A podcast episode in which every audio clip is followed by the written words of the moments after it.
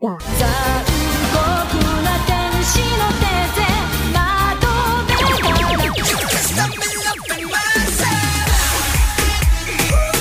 Fashion Geek. Ah, super kawaii.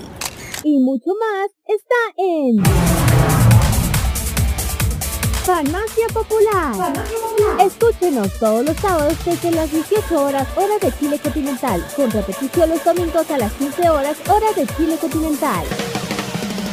Solamente por Modo Radio. Este 2021, vive Modo Radio, programados contigo.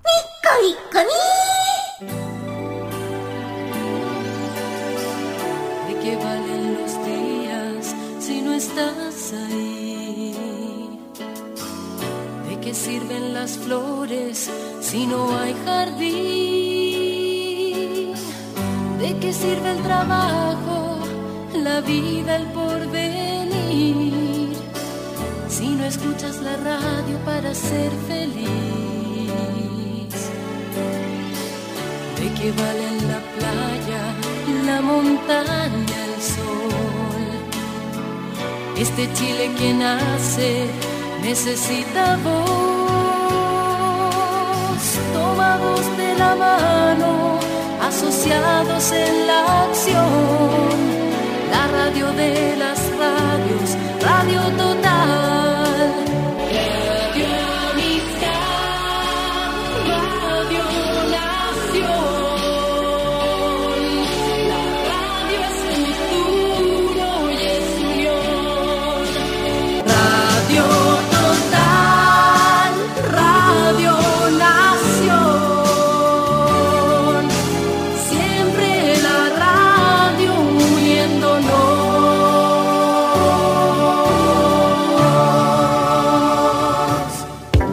Este 2021 mantente al tanto de toda la información tecnológica.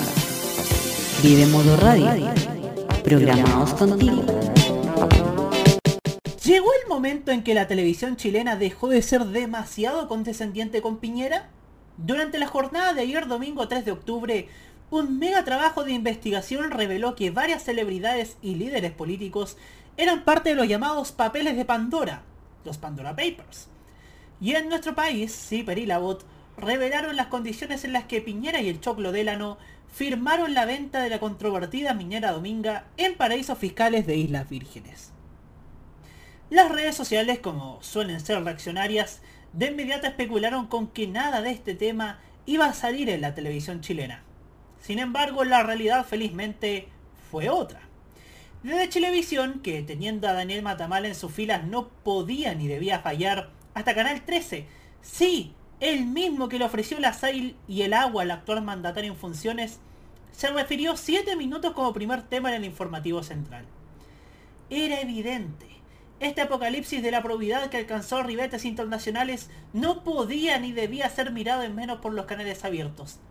Podía costarles el prestigio y la credibilidad, y en algunos casos como el del canal Naranja, podrían quedar más mal de lo que ya están si decidían pasarlo por alto. Ahora queda bajo responsabilidad de todos y cada uno de los servicios informativos ver si adoptan una posición más crítica y protege la democracia o permitirán que se siga manchando y degradando la imagen presidencial.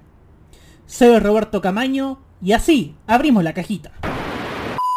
Érase una vez un país con unos medios de comunicación complacientes con el poder, Arriba los corazones, porque vienen tiempos mejores. con una televisión preocupada de colocar rostros en el poder más que de informar. Mire, Joaquín Lavín quiere repostular a la alcaldía de Las Condes, o al menos eso es lo que dice hoy. Una radio concentrada en manos de unos pocos. Es un sueño, la verdad es que nuestro primer reto era posesionar el canal en nuestro país, ser un canal transversal, un canal que llegue a toda la gente. Y con sitios web llenos de fake news. You know, many revolutionaries rob banks and things and kidnap people for funds. Si bien la farándula ha sido minimizada, Una cosa que nosotros sabemos mejor que nadie, el show debe continuar. Hasta siempre. hay medios que aún venden falsos ídolos de TV en lugar de artistas jóvenes con talento. ¿Esta chilena Miami, de Miami o cubana? Pero no tenía claro dónde coño era. Y para ello, vuelve una voz que sigue clamando el regreso de la mejor televisión para Chile.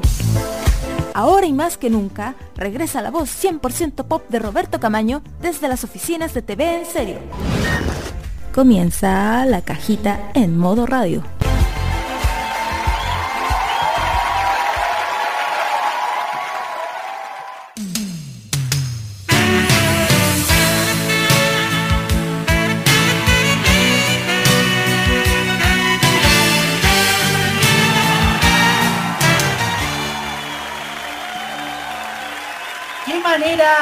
Tan distinta de empezar este capítulo, este maravilloso programa, este, esta tribuna, esta terapia mental de la risa, la opinión, la música y la entretención? Estamos comenzando un nuevo capítulo de La Cajita y teníamos que comenzarlo así, con la música de Pandora, porque el tema del pasado fin de semana ha sido el caso Pandora Papers. Como hablábamos en el editorial, la cobertura de la televisión chilena ha sido aceptable. Y ha sido aceptable porque se iban a pasar como cinco pueblos si, si se dedicaban a, a ignorar lo que estaba pasando. O sea, seamos claros, o sea, estamos Volví. Quizá en el momento más... Sí, usted volvió, señor López. ¿ah? Está, estamos al aire, señor López. ¿ah? Estamos, estamos, estamos, a- estamos en vivo y en directo. Usted ya lo escuchó, señoras y señores. Son las 21 horas con 16 minutos. Estamos comenzando un nuevo capítulo de La Cajita aquí en modoradio.cl junto con la mejor información, la mejor música y por supuesto los grandes temas acerca de la televisión. Hoy día estamos cargadísimos de información y por supuesto saludamos primero que nada a nuestro queridísimo, a nuestro queridísimo, que usted ya ha escuchado, Nicolás López. Bienvenido Nico. Estoy muerto de vergüenza en este momento. Ay, me siento avergonzado, de verdad. No, no pensé que pasó tanto tiempo, pero buenas noches, aquí estamos una semana más. Y sí, de nuevo parece que no tuvimos que improvisar en los temas porque se vienen cosas interesantes esta semana en los medios de comunicación y ya tenemos la primera noticia.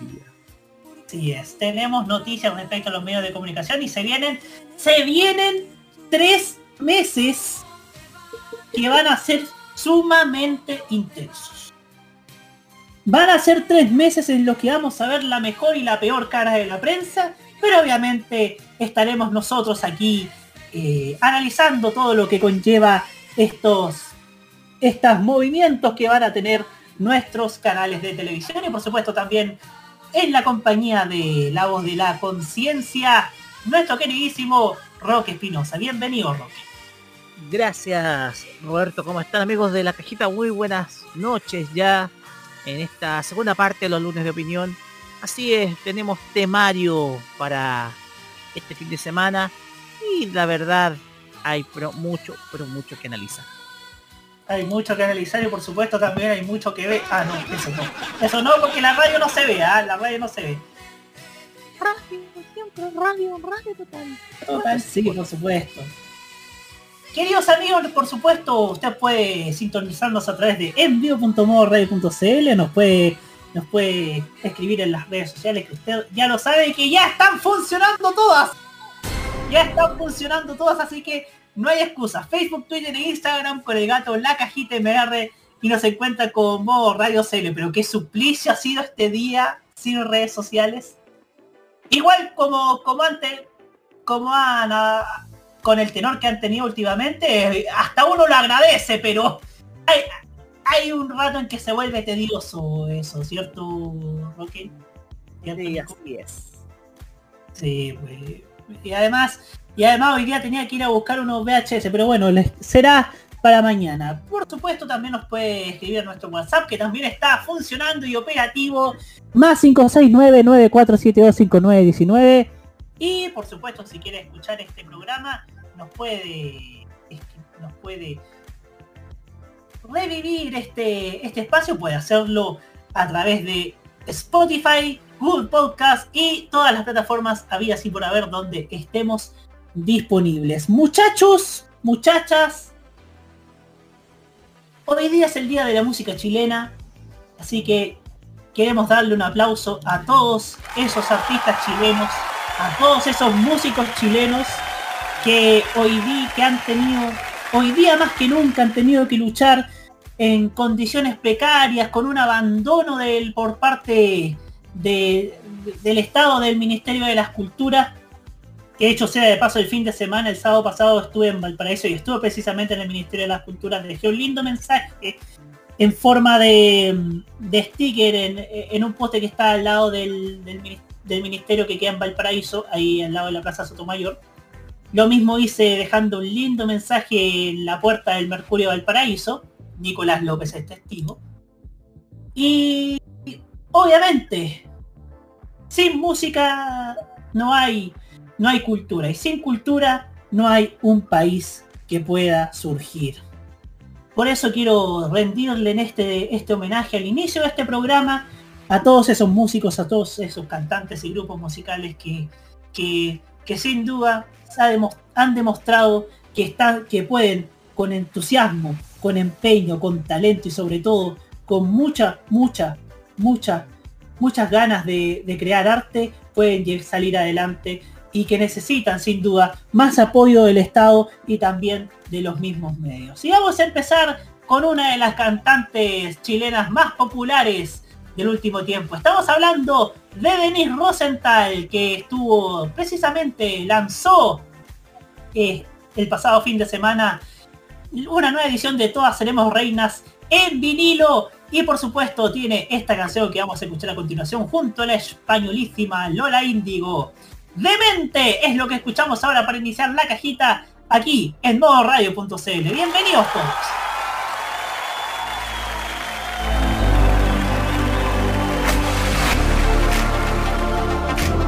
Continúa la cajita en modo radio. ¡Viva la gente!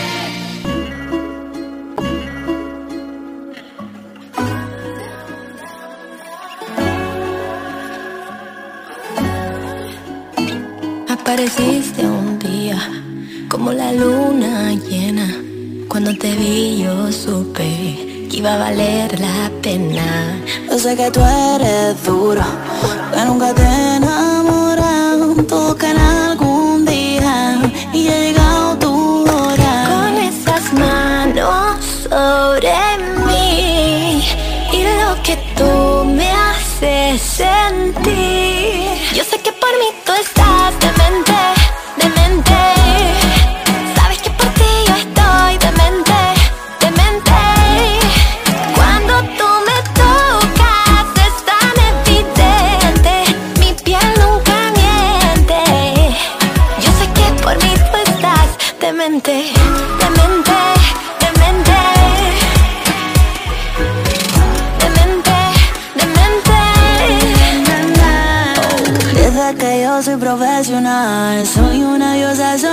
Hoy voy a darte un pase especial. Sit back, relax. Me tienes de mente Ponte pegadito y dímelo de frente. Yeah, yeah. A mí me gustan todos Pero parece que tú eres diferente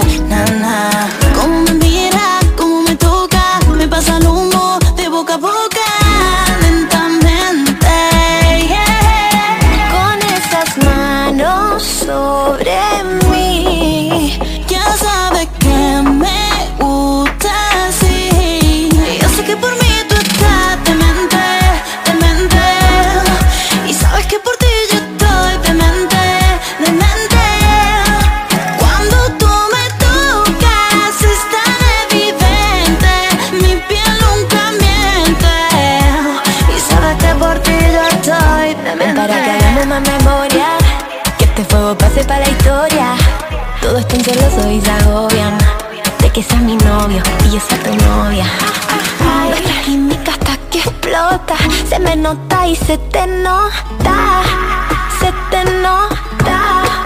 Yo sé que por mí tú estás demente, demente. Y sabes que por ti yo estoy demente, demente.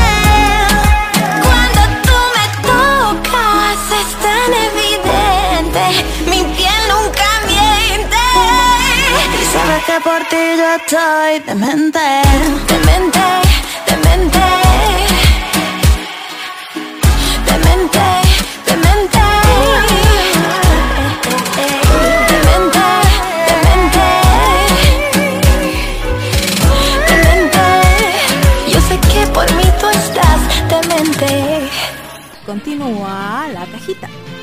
Radio. ¡Viva la gente!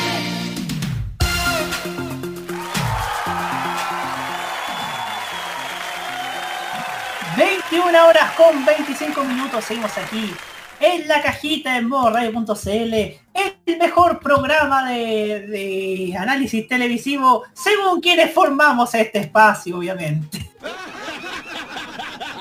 Y bueno, vamos a entrar en materia en este, en este espacio porque sin duda alguna hablábamos de que la lucha por el rating en la televisión de nuestro país está en rojo vivo. Parece que Chilevisión, el liderazgo de Chilevisión, ha estado, ha estado motivando al canal, al otro, al canal que hasta hace poco era segundo, como lo era Mega, que esté reinventándose, digámoslo, estará reinventándose en realidad, pero a jugar por la audiencia la jugada le está resultando, porque por segundo mes consecutivo, Mega lideró el rating mensual con un promedio de 7.8 puntos, los y lo siguió Chilevisión con 7,7 puntos. O sea, todavía hay una una competencia muy, muy, pero demasiado, demasiado estrecha. Y por su parte, en el tercer lugar en la lucha por, la medalla de bronce, TVN y Canal 13, ambos están con 4,7 puntos. Ambos, 4,7 puntos en el tercer lugar. Y por último, la red, y, usted se preguntará cuánto ha marcado la red todos estos meses. Bueno, en septiembre marcaron 0,8 puntos durante el pasado mes. Esto según los datos definitivos entre el primero y el 30 de septiembre. Un escenario que responde al aumento en el rating que han experimentado las teleseries Demente, Pobre Novio e Isla Paraíso, Mega Noticias Prime, el matinal Mucho Gusto, y los estelares The Covers y Pecados Digitales que se estrenó eh, el, pasado fin de semana. Este triunfo se produce luego de que en agosto Mega también se quedara con el primer lugar cuando registró 8,3 puntos, seguido de Chilevisión con 7,6, TVN con 5,5 y Canal 13 5 y la red 0,8 unidades. Habíamos dicho, queridos amigos, que la crisis de audiencia que estaba teniendo Mega era una buena noticia hasta incluso el mismo Mega. Y, por, y en ese sentido, ¿por qué lo hablábamos? Porque Mega estaba en una crisis creativa, estaba en una crisis, digámoslo, tremenda que se asentó con, con la pandemia, recordemos el escándalo mayúsculo que pasó con los premios, con los créditos Fogape que pidió, que pidió la corporación televisiva del grupo Betia, recordemos también el, el, el trago amargo que fue el cumpleaños cuando ese día, ese mismo día, el 23 de octubre, cuando cumplieron sus primeros 30 años, no lo pudieron celebrar por la sencilla razón de que hubo paro de los, del sindicato de trabajadores que terminó con los mismos con el sindicato teniendo que aceptar migajas por esta incertidumbre esta incertidumbre laboral que había dentro del dentro del mismo canal y, después en el verano con esta sorpresiva noticia de que se va Patricio Hernández y, y después con esa entrevista que da a ese canal a un medio diciendo que poco menos que las redes sociales eran un eran el eran un mar de violencia y obviamente él se le olvida que tuvo durante varios años reality shows que precisamente incentivaban a la violencia. ¿Qué pasaba ahí? Había una crisis de credibilidad. Tuvo que, además, sumemos que Juan Ignacio Vicente, el hombre que trajo las turcas a Chile, el hombre también que consiguió el contrato de Mega con Reyes Globo, y que ha sido más sagraz que dulce, si somos justos, eh, hoy día se fue a va en los próximos meses a dirigir Chilevisión en la etapa de Viacom CBS y habrá que ver cómo lo hace. Y sin duda alguna, Mega estaba en un entredicho. ¿Hacemos la misma televisión que hacíamos cuando nos iba bien o nos reinventamos completamente? La respuesta fue que terminaron reinventando al menos entretención. Y al menos lo que son novelas vespertinas, porque Edificio Corona le fue bien, pareciera que pareciera que tiene la gerencia de Mega tiene que prenderle velas a Rubirena porque el, la pareja más querida por por los televidentes de Edificio Corona terminó salvándole el año al canal. Y a eso sumémosle que Demente recién empezó a agarrar vuelo cuando llegaron a su recta final y si a eso le sumamos también em, que yo soy All Stars no estaba marcando como, como los otros las otras versiones porque estaban constantemente metiéndose en polémicas, deserciones de, de estos deserciones de participantes y eso motivó a que aceleraran la puesta en marcha de quién es la máscara Chile. Y además, ojo con esto, porque Chilevisión está llamando a casting para un nuevo programa de talentos. Y hace varios, varias semanas, tanto el filtrador como nuestro sitio TV en serio, informamos que Chilevisión estaba en la mira de querer comprar junto con Mega el formato de T-Voice, volver a traerlo a Chile después de que Canal 13 lo hiciera y pese a que los, les fue bien, no siguieron haciéndolo por la crisis en la que está el canal y obviamente los recortes de ese presupuesto que terminan perjudicando a, la calidad problemática de la corporación televisiva del grupo Lux.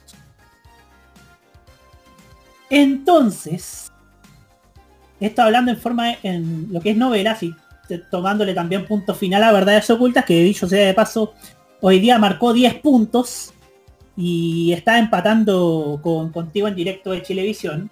Aprovecho de pasar ese dato. Y además podemos decir que en entretenimiento, si bien tuvieron un paso en falso con mi barrio, que tuvo que ser cancelado porque mm, por baja sintonía, porque estaban también metidos en escándalos.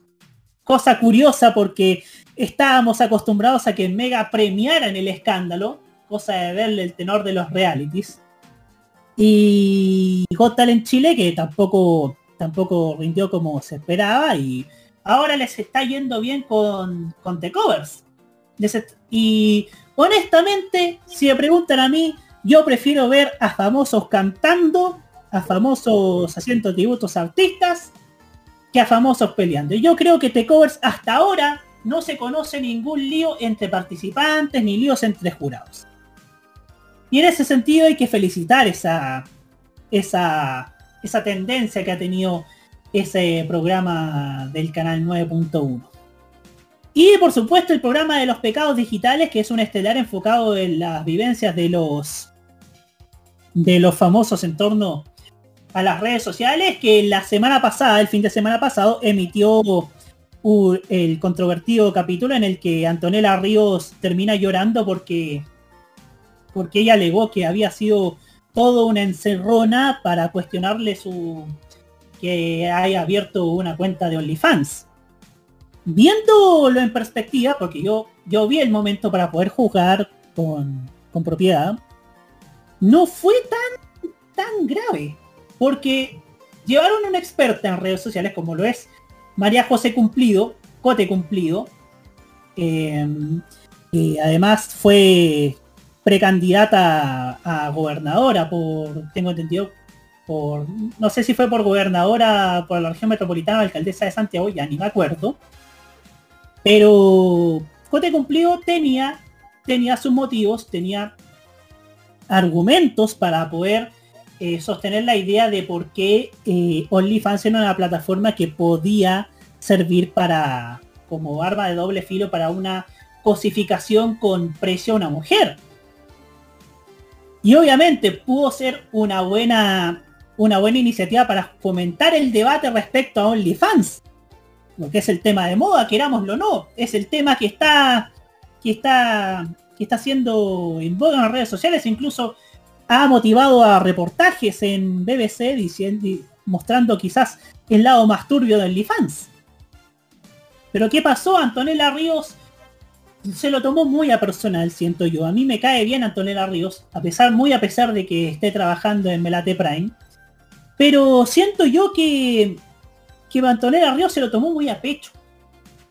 Se lo tomó muy a pecho. Y yo entiendo que que, quizás sus razones tendrá para reaccionar de esa manera, pero pudo haber reaccionado mejor ese debate. Porque tampoco siento yo que, que hayas que pudo ser una encerrona. eh, y claro, quizás el error de la producción de pecados digitales fue que no pudieron avisarle con tiempo de que de qué se iba a tratar el programa y los temas que se iban a hablar y el debate que se iba formar, porque fue un momento casi como, como ese programa que tenía TVN, La Manzana de la Discordia. ¿Se acuerdan de ese programa que tenía el Canal Nacional a inicios de los 90 donde hablaban, por cierto, de temas polémicos? Y OnlyFans, cierto, es un tema polémico. Y tenían que estar las dos partes para confrontarse y hacer un debate respecto a esta plataforma. Lamentablemente Antonella Ríos no, no se lo tomó así, por razones tendrá, pero, pero debió haber afrontado de buena manera el debate, si, si lo veo desde esa perspectiva. Y, pero yo siento que Pecados Digitales cumple con, con esta reformulación a los estelares de conversación, sobre todo con un tema tan pero tan complejo como son las redes sociales que como siempre digo, tienen virtudes como también tiene defectos. Twitter tiene sus virtudes y defectos. Facebook también tiene sus virtudes y defectos. Y, y que lo digan hoy día, por, por cierto, día caótico si querías usar Facebook. Pero en ese sentido, en ese sentido Mega ha estado, ha estado, cierto, reinventándose. Y eso te tomará para jugar cada uno de ustedes como televidentes. Ahora bien, ahora bien, Chilevisión no va a quedarse dormido. No va a quedarse dormido porque tiene preparado quién es la máscara, tiene preparado también eh, el, programa de talentos, quién sabe si será The Voice u otro formato, pero también, pero también abre la puerta para que haya un competidor serio que pueda que puedan disputarse mano a mano el primer lugar. Y ahora le damos el pase a nuestro panel partiendo por, si no me equivoco, Nicolás López. Muy buenas noches. A ver, honestamente, no me no sé qué tanto puede aportar o más bien no sé qué tanto puede sorprender que Mega haya retomado el liderazgo si nuestra industria sigue en un punto muerto. Nuestra industria sigue en el copiémosle al de al lado. Todos los canales los cuatro canales principales transmiten lo mismo como zombies. Y en este caso Mega yo no veo que tanta renovación puede, puede haber en, en contenido. Sí, las teleseries, eh, exceptuando Verdad Oculta, que ya es un caso que no tiene remedio, ha mejorado. Pero el el no hubo no he visto tanta repercusión en lo que es los programas de musicales. Ojalá que los con los de concurso les vaya un poco mejor. Si tuvo repercusión, sorprendentemente, ese programa El Candidato, donde Tomás Mochati hizo bolsa a Marco Enrico Minami. Ajá. Eso sí tuvo repercusión. Bueno, por un lado, va- valorar que Mega, primera vez en años que hace un programa político. Claro. Y está dentro de lo marco de lo, ple- de lo plenamente aceptable para un programa de estas condiciones. Así que en ese sentido está bien. Chilevisión también se está quedando dormido en los laureles. Y ya creo que sobreexplotaron demasiado el formato Yo Soy. Ya creo que le están sacando de- le están sacando la pepa hasta el último. Y obviamente eso cansa a la larga. Bueno, siguen en la técnica de estrujar la gallina de los huevos de oro hasta el final. Canal 13 to- puede ser que ha tenido unos resultados aceptables dentro del aquí somos todos o la revisión de machos o adrenalina todavía le falta. Y bueno, es que el problema es que también Canal 13 en este momento tiene un, fuerte problema de imagen. Y el bienvenido tampoco ayuda mucho que digamos, para que estamos con cosas. A los señores de TVN les vamos a decir que si sigue metiendo teleseries bíblicas, ya, ya era, por favor, paren. Ni las turcas ni las bíblicas venden actualmente. ¿Qué onda TVN? ¿Se compró la Biblia entera que, anda, que, que están buscando hacer que transmitir todas las teleseries? Esperemos que le vaya bien a la serie a la serie médica que estrenan en la noche. Eso se, las, las series médicas siempre venden bien. Históricamente, ER, Doctor House, el The Good Doctors, esas series siempre, siempre van bien, así que. ER. Y además desde Doctor House en adelante se han vuelto en clásicos de TV en las series médicas en el trasnoche. Respecto, respecto a la red, es que ya no sabemos qué onda con la red. La red, ¿qué veo?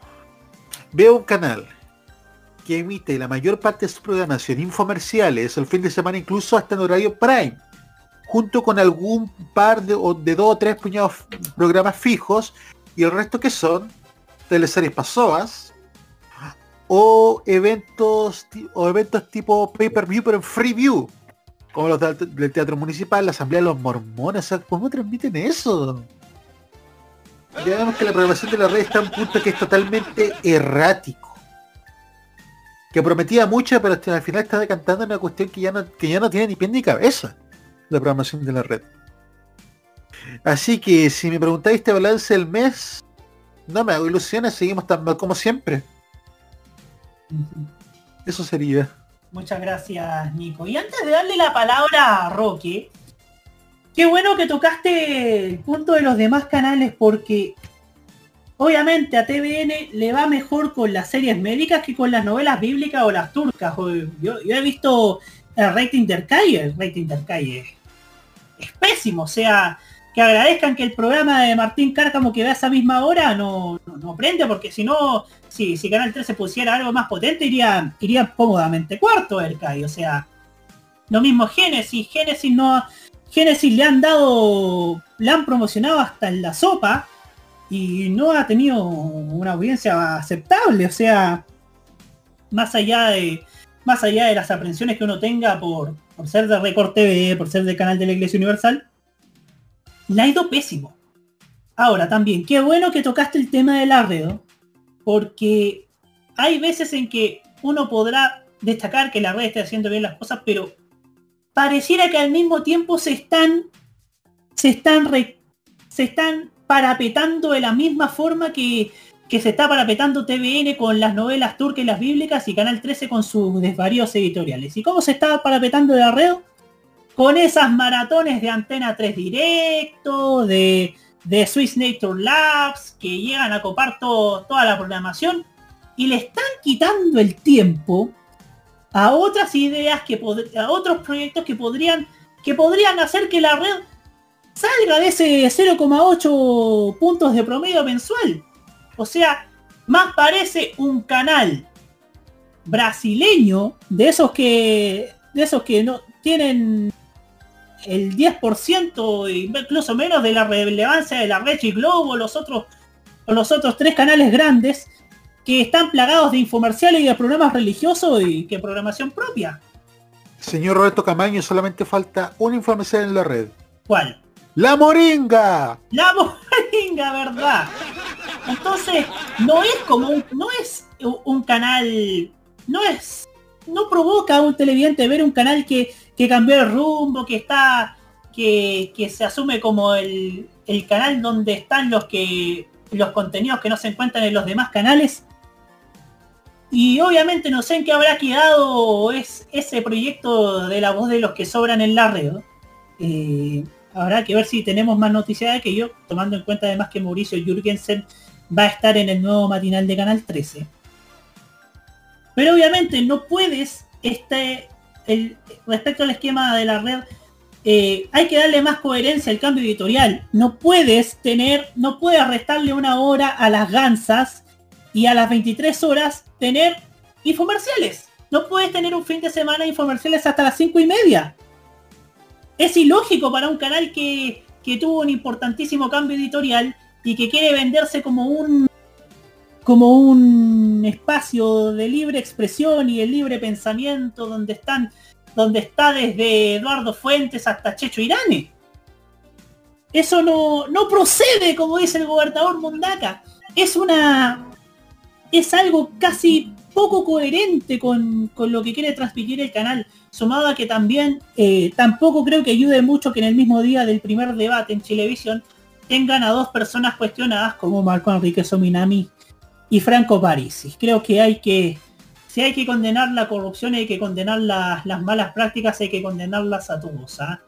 Y creo que en ese sentido hay que afinar aún más la, las decisiones editoriales que se toman, ¿ah? porque si la red quiere venderse como el canal que, que, está que está con un rumbo distinto a los otros a las otras estaciones, creo que por ahí no va. Por ahí no va ni con París, ni con Meo, ni con ni con maratones de Swiss Nature Labs. Ahora sí, la palabra para Roque Espinosa. A ver, revisando un poco las cifras que tú diste, ya hay dos, dos canales que están peleando capítulo aparte. Se corta, de hecho, la, la se cortan los canales. Primero los, los líderes, son los que pelean arriba, son Chilevisión y Mega. Pero me doy cuenta de algo. Pasa que la estrategia de Mega si bien tiene algunos cambios, por ejemplo la retirada de estos reality shows que, como te digo, eran, eran, eh, eran, eran consumían mucha plata, mucho recurso al canal. Si eh, el tema acá es que se sostiene por lo mismo. algunas teleseries con guiones que son regulé, que es intrascendentes, con el caso de Pobre Novio.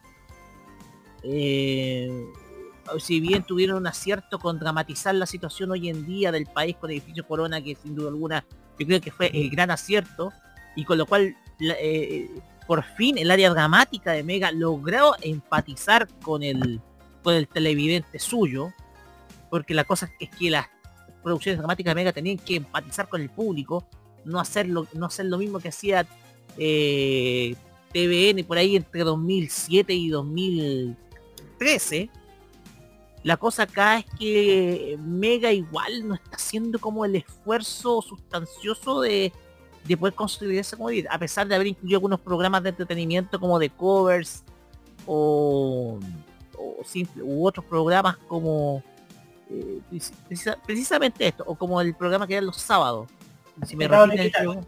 Pecados digitales. Y vi un pedazo, pero como que igual igual es un programa de conversación que, tiene que bien puede, que, bien se extraña un poco eso, a pesar de que existen programas de conversación como podemos hablar en caso de televisión. El tema es que todavía le falta a Mega, porque de repente eh, Mega es dueña de franquicias como la Globo o, o de las mismas teleseries turcas, algunas teleseries turcas, pero eh, es lo mismo de siempre es drama, drama, drama, gran parte de la parrilla, ¿cachai? O sea, se basa, se basa su programación en el drama. En cambio, Chilevisión se basa más que nada en lo que es prensa.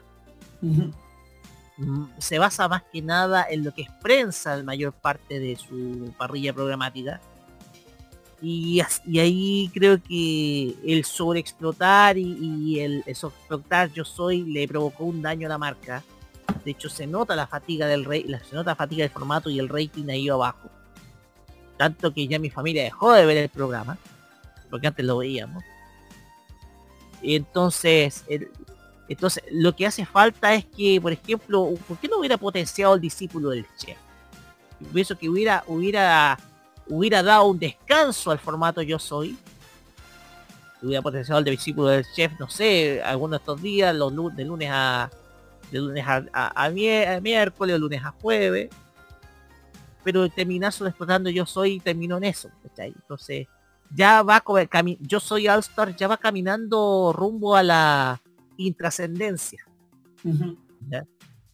Tenemos el otro corte de los canales que es TV y Mega, los que eran los líderes hace 30 años atrás, ahora están relegados al tercer y cuarto puesto. Y con errores que son obviamente eh, claro, porque TVN puede ser más que lo que está mostrando. Puede hacer más. Pero está. Si tú te das cuenta, ha estado eh, sosteniéndose por las teleseries que emitió en el pasado. Algunos programas, por ejemplo, el de Carmen Gloria Arroyo. El matinal que ha tenido repunte. El noticiero también. Las series médicas. Pero como lo dijimos la semana pasada y cuando estuvo Jaime Betanzo también, ya basta con las series bíblicas, ya basta. Porque ya estos formatos que, que si bien Moisés fue exitosa, pero ya no se puede, ya no se puede seguir, eh, ya no se puede seguir sosteniéndose por Moisés. El tema acá es que las series bíblicas ya cumplieron un ciclo. Ya cumplieron un ciclo, además que son hechos por un público específico, que es un público que es mucho más, más ortodoxo religiosamente, pero el tema acá es que ya cumplieron un ciclo, un ciclo más allá de que la Reader Record tiene que estar gastando millones y millones de esas superproducciones. Y quién sabe si son del diezmo o no. Claro, quién sabe si son del diezmo o no. Entonces la cuestión acá es que eh, eh, se gastan millones y millones en esas producciones y obviamente eso encarece el, costo de la patente, de la licencia de, de, emisión. Entonces igual yo creo que TVN tiene que probar con otra cosa. Tiene material, yo lo dije hace un tiempo, asóciense con una productora externa y vuelvan a hacer teleseries. Y yo, y ahí yo creo que yo creo que pueden ahí, por ejemplo, hacer una teleserie por semestre y, como se hacía antes y punto. Y de ahí se vuelve a comenzar con precisamente con, con, eh, con una programación que sea mucho más variada, etcétera, que, y ver tanta producción, no sé, turca, producción brasileña religiosa. Yo creo que hay un esfuerzo mal gastado de parte de TV en ese sentido. Y por último, Canal 13, que todavía no puede limpiar esa imagen de canal oficialista, porque ese es el problema de, Canal 13, es que está demasiado identificado como un canal oficialista. El tema acá es que bien podemos ver que están, resultando programas de conversación estelar de la mano de Martín Cárcamo, de pronto se viene el final de Bienvenidos, viene el cambio de formato, eh, el noticiero tiene otro tipo de enfoque también ya, un poquito más imparcial, el problema está en Bienvenido, y ha sido el gran lastre de Canal 13. Pero el tema acá es que también puede hacer más Canal 13, tiene que primero sacarse el, mote de canal oficialista, Porque recordemos que Canal 13 fue uno de los que hizo que provocó el lanzamiento de uno de los candidatos que hoy en día está en la presidencia de la República, entonces tiene que sacarse ese mote, hacer un lavado de imagen y primero ahí pensar en la programación. Y por último la red. Tenemos que pensar que la red está en una etapa de reestructuración todavía. Está haciendo varios experimentos que son interesantes, pero no pasan de esos experimentos. Experimentos principalmente que, que bien tienen un fin más social que un fin económico, que es promover la música nacional, o promover eh, otro tipo de programación que sea un poquito más alternativa a, los canales formales.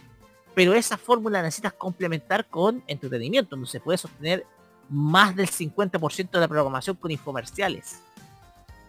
Entonces la cuestión acá es que si bien la, red ha estado pasando los dos últimos años por un proceso de crisis y hoy en día estamos viendo un proceso de experimentación, esperemos que no sea un proceso de ensayo y error, porque si bien hay cosas positivas en la red, por ejemplo, las gansas o estado musical, eh, el tema acá pasa de que la red puede hacer otra cosa, puede hacer un puede estructurar una programación un poco para ir deshaciéndose los infomerciales de a poco y ya de a poco ir rearmándose como canal. De a poco. A propósito, ¿cómo han estado TV más y, y, y, y Telecanal yo sé que Telecanal está... hasta no, hasta no es necesario tenerlo dado a mano, que Telecanal está con un 0,0000000% de sintonía. Vamos a ver cómo les van estos peces ahora que llegaron a la televisión digital, aunque con una calidad de, imagen que no es claramente HD.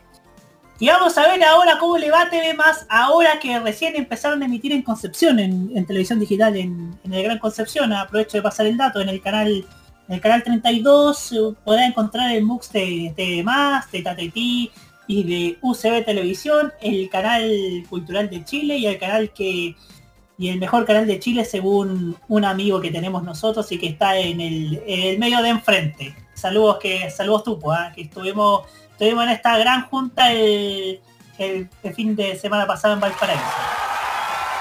Y bueno, conjeturas creo yo que hay, hay una, hay una tendencia en la televisión chilena. Si bien es lo mismo, es siempre, como se dice, creo yo que igual hay que dar un poco de tiempo. Recordemos que estamos en una crisis económica, se viene otra, se viene la crisis china. Entonces, y además viene un cambio de gobierno en medio, vamos a ver cómo le va a TVN con, con, con la gente que quizás vaya a poner quien gane quien gane. Obviamente no esperemos nada si gana Sicholo, si gana Cast. Pero vamos a ver qué pasa. Qué pasa con TVN una vez que, que tengamos que tengamos nuevo gobierno y vamos a ver si no se repiten los mismos errores de Bachelet 2 que puso que puso a Ricardo Solari de, presidente del directorio y que se ratificó a Carmen Gloria López como directora ejecutiva, que si bien su intención no era buena y su, su proyecto televisivo no era bueno, pero no tenía a la gente capacitada para llevarlo a cabo y también falló en, en el momento.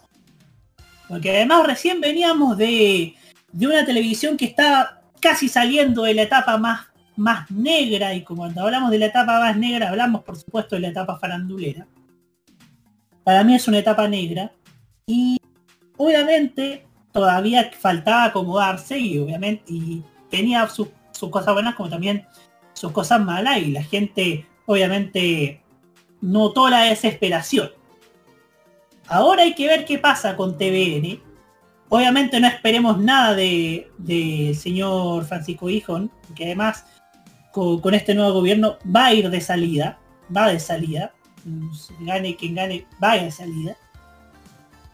Y vamos a ver qué pasa con Canal 13, porque, la, porque fíjese, señor Espinosa, que la gran apuesta para posicionar políticamente a una persona por parte de Canal 13 hoy día está en España y dijo que se iba a retirar de la política.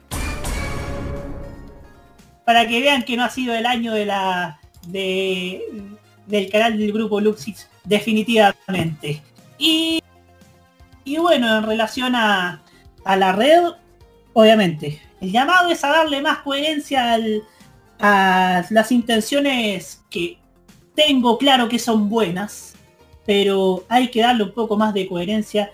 Y por supuesto, obviamente no a este Consejo Nacional de Televisión que también va de salida, pero al que venga, pónganle freno y control a la, a la indiscriminada presencia de Antena 3 Directo o Swiss Nature Labs en los canales de, televisión, sobre todo en la red, que hay que controlar la, la franja de 5 a 3.30 de lunes a viernes y de 5 a 5 y media los fines de semana, porque creo yo que no es la forma más no es la forma más sustentable de crear, de darle rentabilidad a un canal de televisión. Y dicho sea de paso, le damos la bienvenida a nuestra voz pensante y moderada de este programa, Hugo Cáez Navarro. Bienvenido. Por fin llegué. Muy buenas noches. ¿Cómo estuvo este día sin, eh, sin servicios del grupo Facebook? ¿Cómo estuvo este día tan difícil para, para nuestra humanidad? Que para uno que tiene ciertas críticas en las redes sociales uno lo agradece, pero cuando, pero ya ha pasado uno tantas horas se vuelve hasta tedioso. No, y con toda esa consecución de noticias que ocurrían, de que están comenzando también a tener problemas en las otras redes sociales, y con esa información que estaba ocurriendo supuestamente en las oficinas de Facebook, en donde ni siquiera los trabajadores podían tener contacto entre ellos, uno comenzaba a tener un poco de miedo de lo que estaba comenzando a ocurrir. Claro, quién sabe si hicieron un ataque, si efectivamente un ataque informático, un ataque o, o, algo mucho más turbio. Porque recordemos que el mundo nomás. Recordemos que Facebook tuvo un lado turbio que fue cuando pasó la elección de 2016 en Estados Unidos. Claro. Y, y hay incluso, ayer se publicó, tengo entendido, un reportaje muy importante sobre el tema de los algoritmos de Facebook en 60 Minutes. De nada más ni nada menos que de un dueño de un canal chileno. Claro. Que CBS. Uh -huh. Pero, Huito, ¿qué le parecen las audiencias del mes de septiembre? Mire, eh, sabe que me parece bastante atractivo el tema de que en nuestro país se siguen lanzando programas nuevos. Uh -huh. Esto me parece súper positivo. Positivo para la industria, positivo para, eh, para los quienes trabajan en la televisión, que evidentemente se vivieron años muy complicados a partir del 2014, aún peor con, todo lo que fue el tema de la pandemia y que hoy vemos que ya la televisión chilena esté más o menos en forma o por lo menos que ya pasó, ya, ya se encontró la luz al final del túnel de la crisis del 2014, es algo más o menos reconfortante. Yo creo que fueron años muy complicados en el, sentido que la televisión no supo adaptarse a la crisis, a la, a la crisis mundial de la televisión análoga y por eso hubo tantos años de, recesión televisiva y también en un periodo de, ensayo, y ensayo y error más que nada. Y ahora yo creo que ya, ya la televisión se adaptó a la nueva realidad que está viviendo la industria. Ya entiende que ya no va a ser la industria poderosa que existió hasta hace unos 10 años atrás. Y a pesar de eso sigue lanzando contenido, a pesar de la pandemia sigue lanzando contenido. Y sabes que puntualmente en el tema de Mega yo creo que eh, con el reforzamiento que hubo en mucho gusto con la llegada de Neme y de Paulina de Allende Salazar, yo creo que se arregló bastante la imagen de mucho gusto. Y eso se refleja también en la sintonía, en la audiencia de este matinal, que creo que ya o le supera o compite palmo a palmo con la mañana con contigo en la mañana y que hasta hace muy poco tiempo era el, absoluto ganador de las mañanas en Chile. Y ¿sabes cómo me, di cuenta que se hace ya un trabajo ultra profesional? Porque hay periodistas ultra profesionales. El caso, por ejemplo, Paulina Allende Salazar es un caso evidente. Y eso motivó a que Canal 13 contratara a una periodista de similar perfil como es Mirna Schindler. Porque ah, para los que no saben, Mirna Schindler antes de Pauta Libre también fue periodista del informe especial en la década de los 90. Eh, y también eh, Mira, te pongo por ejemplo como la cobertura que tuvo mucho gusto con el caso de, Pandora Papers hoy. Que fue, lo cubrió de la forma que lo tenía que cubrir de manera amplia, de manera profunda, y también con, importantes acotaciones, por ejemplo, Roberto Sapp, explicándole al público qué significa las sociedades offshore, eh, explicando lo que tiene que ver la investigación global, no solamente la, investigación específica a, Chile y a lo relativo al presidente de la República, sino también lo que ocurre con otras figuras internacionales, con, por ejemplo, dan el ejemplo del rey de Jordania, el caso rey Juan Carlos, el, caso de los grandes artistas internacionales involucrados en el tema, pero lo vieron de una forma súper detallada, de una forma súper eh, em, no académica, porque académica es demasiado formal, pero didáctica, de una manera muy didáctica al público, así, y, y también entendiendo que la televisión respondió de muy buena forma, creo yo, y esto es importante recalcarlo, que la televisión chilena reaccionó bastante bien a esta, esta noticia. No, no lo dejaron pasar como una noticia pequeña, como es el caso de los diarios, de los diarios en papel, y, le dieron la, exactamente y le dieron la, importancia que, se atribuía el hecho.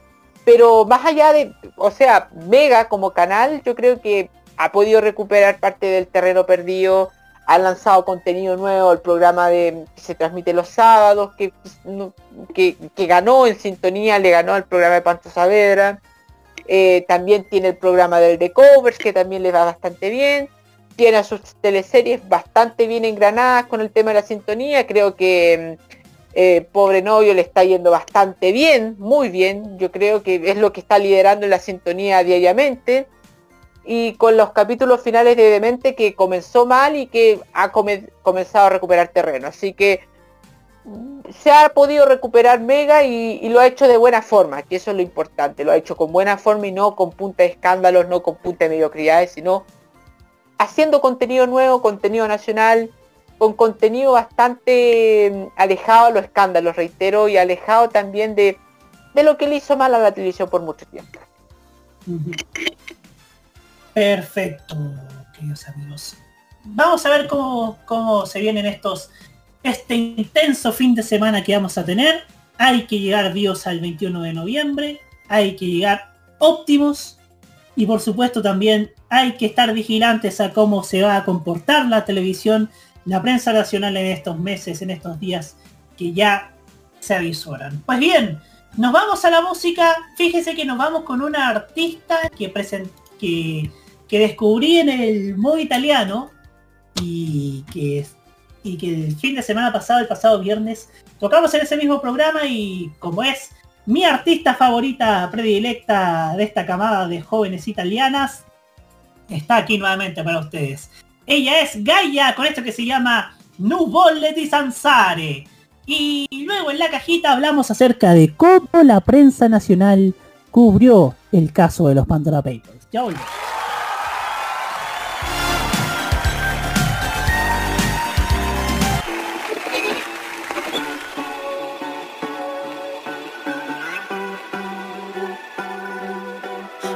Ingorgo nella testa, come il traffico di puntaggio in città. Sembra un'orchestra di sirene, gride e clacson e continuerò a farti la guerra, anche se so che non vince mai. Spero che tu mi dia perché già abbastanza guai di mio. E nelle orecchie c'è un ronzio. Nuvole di zanzare non ci danno tregua. Seguono il bagliore dei tuoi occhi come i lampioni di sera. Che scema, pensavo di prendere sonno e non posso se sei qui con me E lo so già che non mi passa E lo so già che mai mi passerà. E si unirà il nostro respiro e suonerà una nota sola. Mi rigiro dentro al letto Bicchiere d'acqua e tangerina. Sento che mi manca l'aria in questa stanza.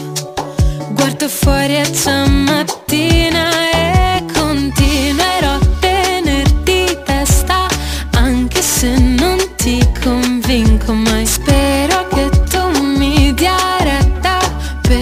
già abbastanza guai di mio e nelle orecchie c'è un ronzio. Nuvole di zanzare non ci danno tregua, seguono il bagliore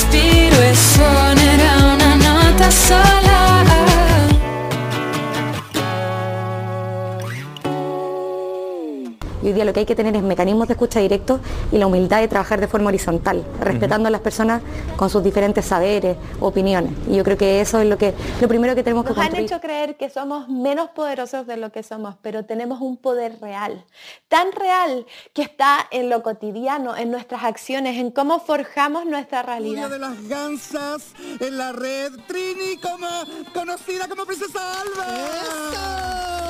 Bienvenida. Muchas gracias por la invitación. No, gracias a Chile está cambiando y su televisión también. Y en este largo camino estaremos ahí. TVenserio.com. Tres años ayudando a forjar la televisión de un mejor país. ¿Quién es la reina indiscutida de Arriba FM? La sultana de Curicó, la más grande, la más simpática, la más risueña, la más bella. ¿Quién es ella? Yo, Cecilia González Madrid. Y por eso todos juntos decimos, con Ceci, si no pa' qué. Hazlo a través de la cuenta fan del Banco de Chile 00037 7321214. 00037 7321214. Porque ella es parte de nuestra historia, contamos contigo. Porque todos juntos decimos, con Ceci, si no, ¿pa' qué? Arriba FM te prende 24/7. Un viaje a nuestra infancia y juventud es lo que te ofrece Archivos en VHS. Son cinco años que les compartimos las tandas comerciales de la televisión chilena e internacional y programas, series y películas en nuestro canal On Demand. Deje sus comentarios en nuestros videos y síganos en redes sociales y acompáñenos a seguir rescatando esa buena televisión. Archivos en VHS, rescatando el pasado análogo en video desde hace 5 años. Prográmate con los clásicos. Los miércoles desde las 21 hasta las 23 horas, hora chilena, encuéntrate con los grandes éxitos de la música que se han transformado en un clásico. Todas las semanas, Rocky Espinosa te lleva a un recorrido de 50 años de música y distintos estilos a través del clásico de los miércoles. Modo clásico. Este 2021, vive Modo Radio. Programados contigo.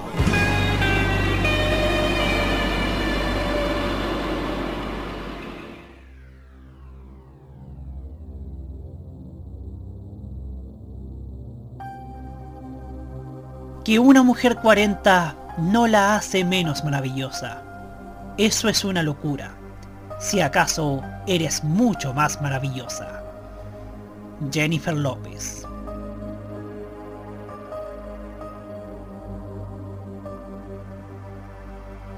Prográmate con Modo Radio. Modo Radio es para ti. Compartamos el periodismo de verdad y denunciamos a los fake news. Continúa la cajita en modo radio.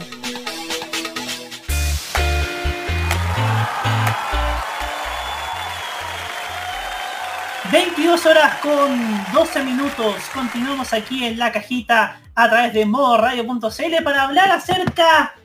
...de lo que ha sido el tema... ...que nos ha... ...nos ha conmocionado, no sé si decir conmocionado, pero nos ha irritado durante el pasado domingo, que fue la revelación de los Pandora Papers y esta, y esta parte chilena, esta arista chilena, que tiene que ver con, con la participación de Sebastián Piñera y su amigo Carlos Alberto Delano respecto a esta respecto a las condiciones en las que se hizo la venta de la minera Dominga, que se hizo en un paraíso fiscal en Islas Vírgenes.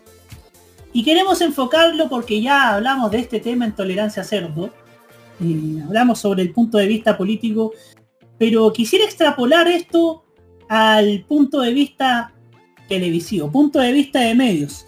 Porque si hablamos del punto de vista televisivo, como dijimos en la editorial, hubo una actitud correcta, contrario a lo que estábamos mal acostumbrados, y cuando digo que estábamos mal acostumbrados, es porque los sectores de las redes sociales ya, ya estaban anticipando prácticamente que nuestro que nuestra televisión iba a hacer caso omiso de este suceso o le iba a dedicar poco poco poco minutaje o lo iba a ignorar olímpicamente.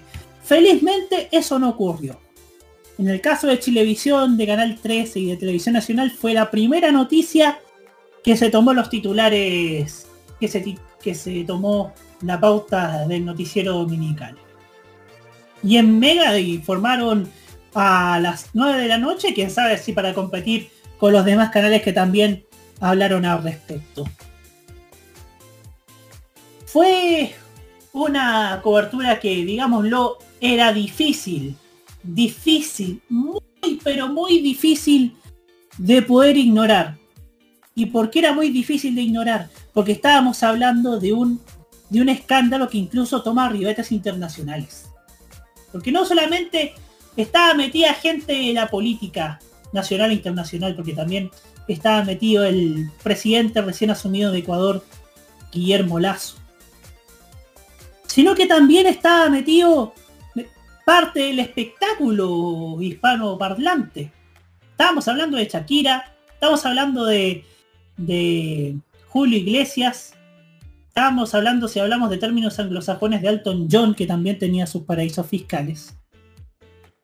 Por cuanto este tema era demasiado, demasiado complicado y era prácticamente imposible de poder bajarle el perfil siquiera siquiera haberle ignorado porque se podían podían echar encima la credibilidad podían acrecentar en el caso de Canal 13 la mala imagen que se tiene sobre dicha corporación televisiva entonces iba a ser todo demasiado demasiado demasiado complejo en ese sentido Ahora, la actitud de la prensa escrita de nuestro país, ahí sí que ha dejado bastante que desear. Y cuando digo que has dejado bastante que desear, es porque prácticamente los medios principales de los dos grandes controladores de la prensa escrita del país, estamos hablando del Mercurio y de la Tercera, han ignorado olímpicamente este tema. Y cuando digo que, han ignorado este tema es porque le destinaron solamente un minúsculo espacio en la primera página, en la primera plana. Y en el caso de las últimas noticias quisieron, quisieron referirse solamente en, los subtemas, destinando la tabla principal a la hija del chino Ríos y su relación y su relación amorosa. Todo muy lum, por supuesto. Y si uno va en las páginas interiores, uno va a encontrar oficialismo, remitiéndose a hablar solamente de lo que de la voz oficial del gobierno, de la voz oficial desmintiendo todo y con esa bajada de que cualquier de cualquier declaración contraria a lo que se haya escrito en esta en el comunicado que se dio no se ajusta a la realidad la misma posición que hoy día tomó Piñera, que estábamos expectantes para ver qué decía. Nuevamente no dijo nada, aceptó solamente dos o tres preguntas de la prensa y después de forma prepotente dijo buenas tardes y muchas gracias, creyéndose, viéndose notoriamente ofuscado, notoriamente eh, irritado por la situación incómoda en la que está y ya adelantaron que se van a ver, que se vienen muchas más, muchos más reportajes durante esta semana. Si me preguntan a mí, yo diría que en este tiempo una acusación constitucional es inútil porque no están los votos. Yo creo que hay que ser más vivo. Hay que esperar, hay que saber ser pacientes, aunque nos cueste. Aunque le cueste a la clase política de este país. Aunque le cueste porque sabemos que lo único que quieren es que lleguen las elecciones y que, que se acabe este maldito gobierno de una vez por todas. Pero siento yo que hoy día no están los votos, no está la oposición lo suficientemente unida, bueno, nunca lo estaba en este gobierno, para llevar adelante una acusación constitucional. Hay que saber esperar a que asuma el nuevo Congreso el próximo año, si es que hay una mayoría parlamentaria de bloques y fuerzas de izquierda. Y hay que saber aglutinar, hay que saber, hay que saber aglutinar a todas las fuerzas para que lleven adelante esta acusación constitucional, para que una persona como Sebastián Piñera no ocupe nunca más un cargo público en su vida. Y, te, y pueda, y en lo posible responda ante la justicia y ojalá caiga en la cárcel. Y para eso tiene que haber una reforma, reforma judicial completa, una, una modificación al código penal, que, yo sé que Sichel no lo va a hacer, Cas tampoco, porque obviamente solamente ve corrupción en, en el lado contrario no en el propio. Entonces, si Boric o Proboste ganan la elección, hay que ponerse a trabajar desde ya para que haya una reforma al Código Penal. Para que, para que estos casos de corrupción no queden impunes nunca más.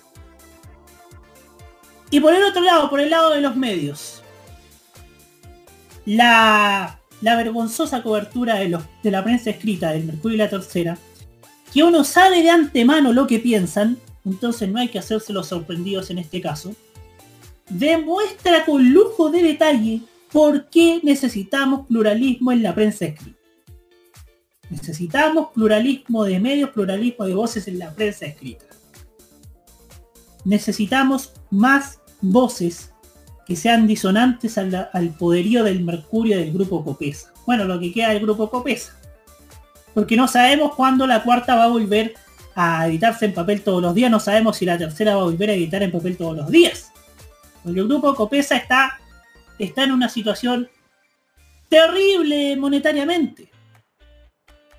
Entonces hay que saber ver cómo lograr ese pluralismo de medios. Aunque hayan editoriales incendiarias del Mercurio y la Tercera, debe haber ese pluralismo de medios porque debe haber una sana competencia para que pueda el lector elegir el diario por el que uno tenga la tenga la seguridad de que podrá estar informado y que no se podrán pasar por alto estos temas tan complejos como los Pandora Papers que sin duda si lo que tuvo en esta pasada la televisión local no lo tuvo la prensa escrita. Y ahora vamos con las opiniones de nuestra panel partiendo por Hugo Karen Navarro. Qué bien que haya tocado el tema Roberto sobre eh, los medios de eh, eh, la prensa escrita que no era no es una sorpresa para mí que, que Mercurio y la tercera no hayan dado gran cobertura a este hecho. Para mí no es sorpresa porque uno sabe lo que estos medios piensan. Pero de todos modos en este momento ya ya nos ya lo encontramos casi inverosímil. Si bien no es ya no es sorpresa igual nos causa sorpresa porque es un hecho demasiado grande. Y no solamente por, porque involucra a, la figura del presidente de la república sino porque involucra a grandes figuras de, de, la vida pública internacional no solamente de la vida política sino de la vida pública. Y que quizás se vayan a sumar más antecedentes durante los días venideros y es un caso en que estuvo participando de los más prestigiosos medios de comunicación del mundo yo, con mi posición de abogado del diablo que a veces yo realizo en este programa, quizás puede pasar algo de, como estos medios no participaron en este consorcio internacional que realizó esta investigación, no le dieron la importancia eh, suficiente al hecho. Porque, por ejemplo, cuando, volviendo al tema televisivo, cuando Canal 13 hacía un gran reportaje de alto impacto, los canales competidores o los medios competidores casi nunca recalcaban que a través de un reportaje de Canal 13 se llegó a hacer tal, eh, se llegó a resolver tal hecho. Quizá el caso más importante de todos estos es el caso cuando eh, eh, el reportaje Contacto, el año 2005, cuando se encuentra Paul Schaeffer. No recuerdo a Televisión Nacional haber mencionado el nombre del programa Contacto como eslabón principal para la investigación que terminó capturando a Paul Schaeffer. Entonces, tal vez, y poniéndome en esa posición, los grandes medios escritos chilenos no tuvieron una posición de, no quisieron colocar esta posición de protagonismo porque justamente estos medios no estuvieron participando en esta investigación. Tal vez si la tercera o el Mercurio, algo inverosímil, pero si hubiesen hecho esa investigación ellos, tal vez hubiesen estado en primera plana. Pero como no, les, no fue parte de la investigación, no lo hicieron. Claro, reitero, reitero, esto es, esto no, no me parece, no, no, es ético, no me parece, no, a esta altura de los, del tiempo ya no es admisible esta justificación. Pero tal vez para los editores de la tercera y el Mercurio lo era. No le vamos a, no le vamos, no vamos a engrandecer una noticia que publican competidores nuestros. Esto es un asunto de mercado no vamos a dejar que otros eh, traten de realzar algo que nosotros no hicimos. Por eso lo dejamos en un segundo plano. En un asunto netamente de negocio, netamente mercado. Pero claro, hoy estamos en tiempos diferentes y hoy el público ya no tiene la misma visión pasiva que tenía sobre los medios. En buena hora. Y aunque estos medios tienen una posición ideológica definida, uno espera mucho más. Y por eso sorprendió gratamente eh, la acción tomada por los canales de televisión. Que los canales de televisión parece que entendieron bien el 18 de octubre. Entendieron bastante bien que el 18 de octubre era un momento en que la televisión tenía que darse una retrospectiva sobre lo que habían hecho, no solamente en los últimos 30 años, sino en los últimos 50 años como industria, y darse cuenta que no servía que los canales eh, terminaran siendo casi los protectores de cierto grupo de personas privilegiadas y que eso muchas veces esas decisiones de ese grupo de personas eran desfavorables a la población en general. La televisión chilena reaccionó muy bien, creo yo. Y como ya hablé en el bloque anterior, eh, yo especialmente eh, aplaudo lo que hizo mucho gusto porque lo hizo de una manera muy didáctica, de una manera muy, muy ilustrativa, muy ejemplificadora.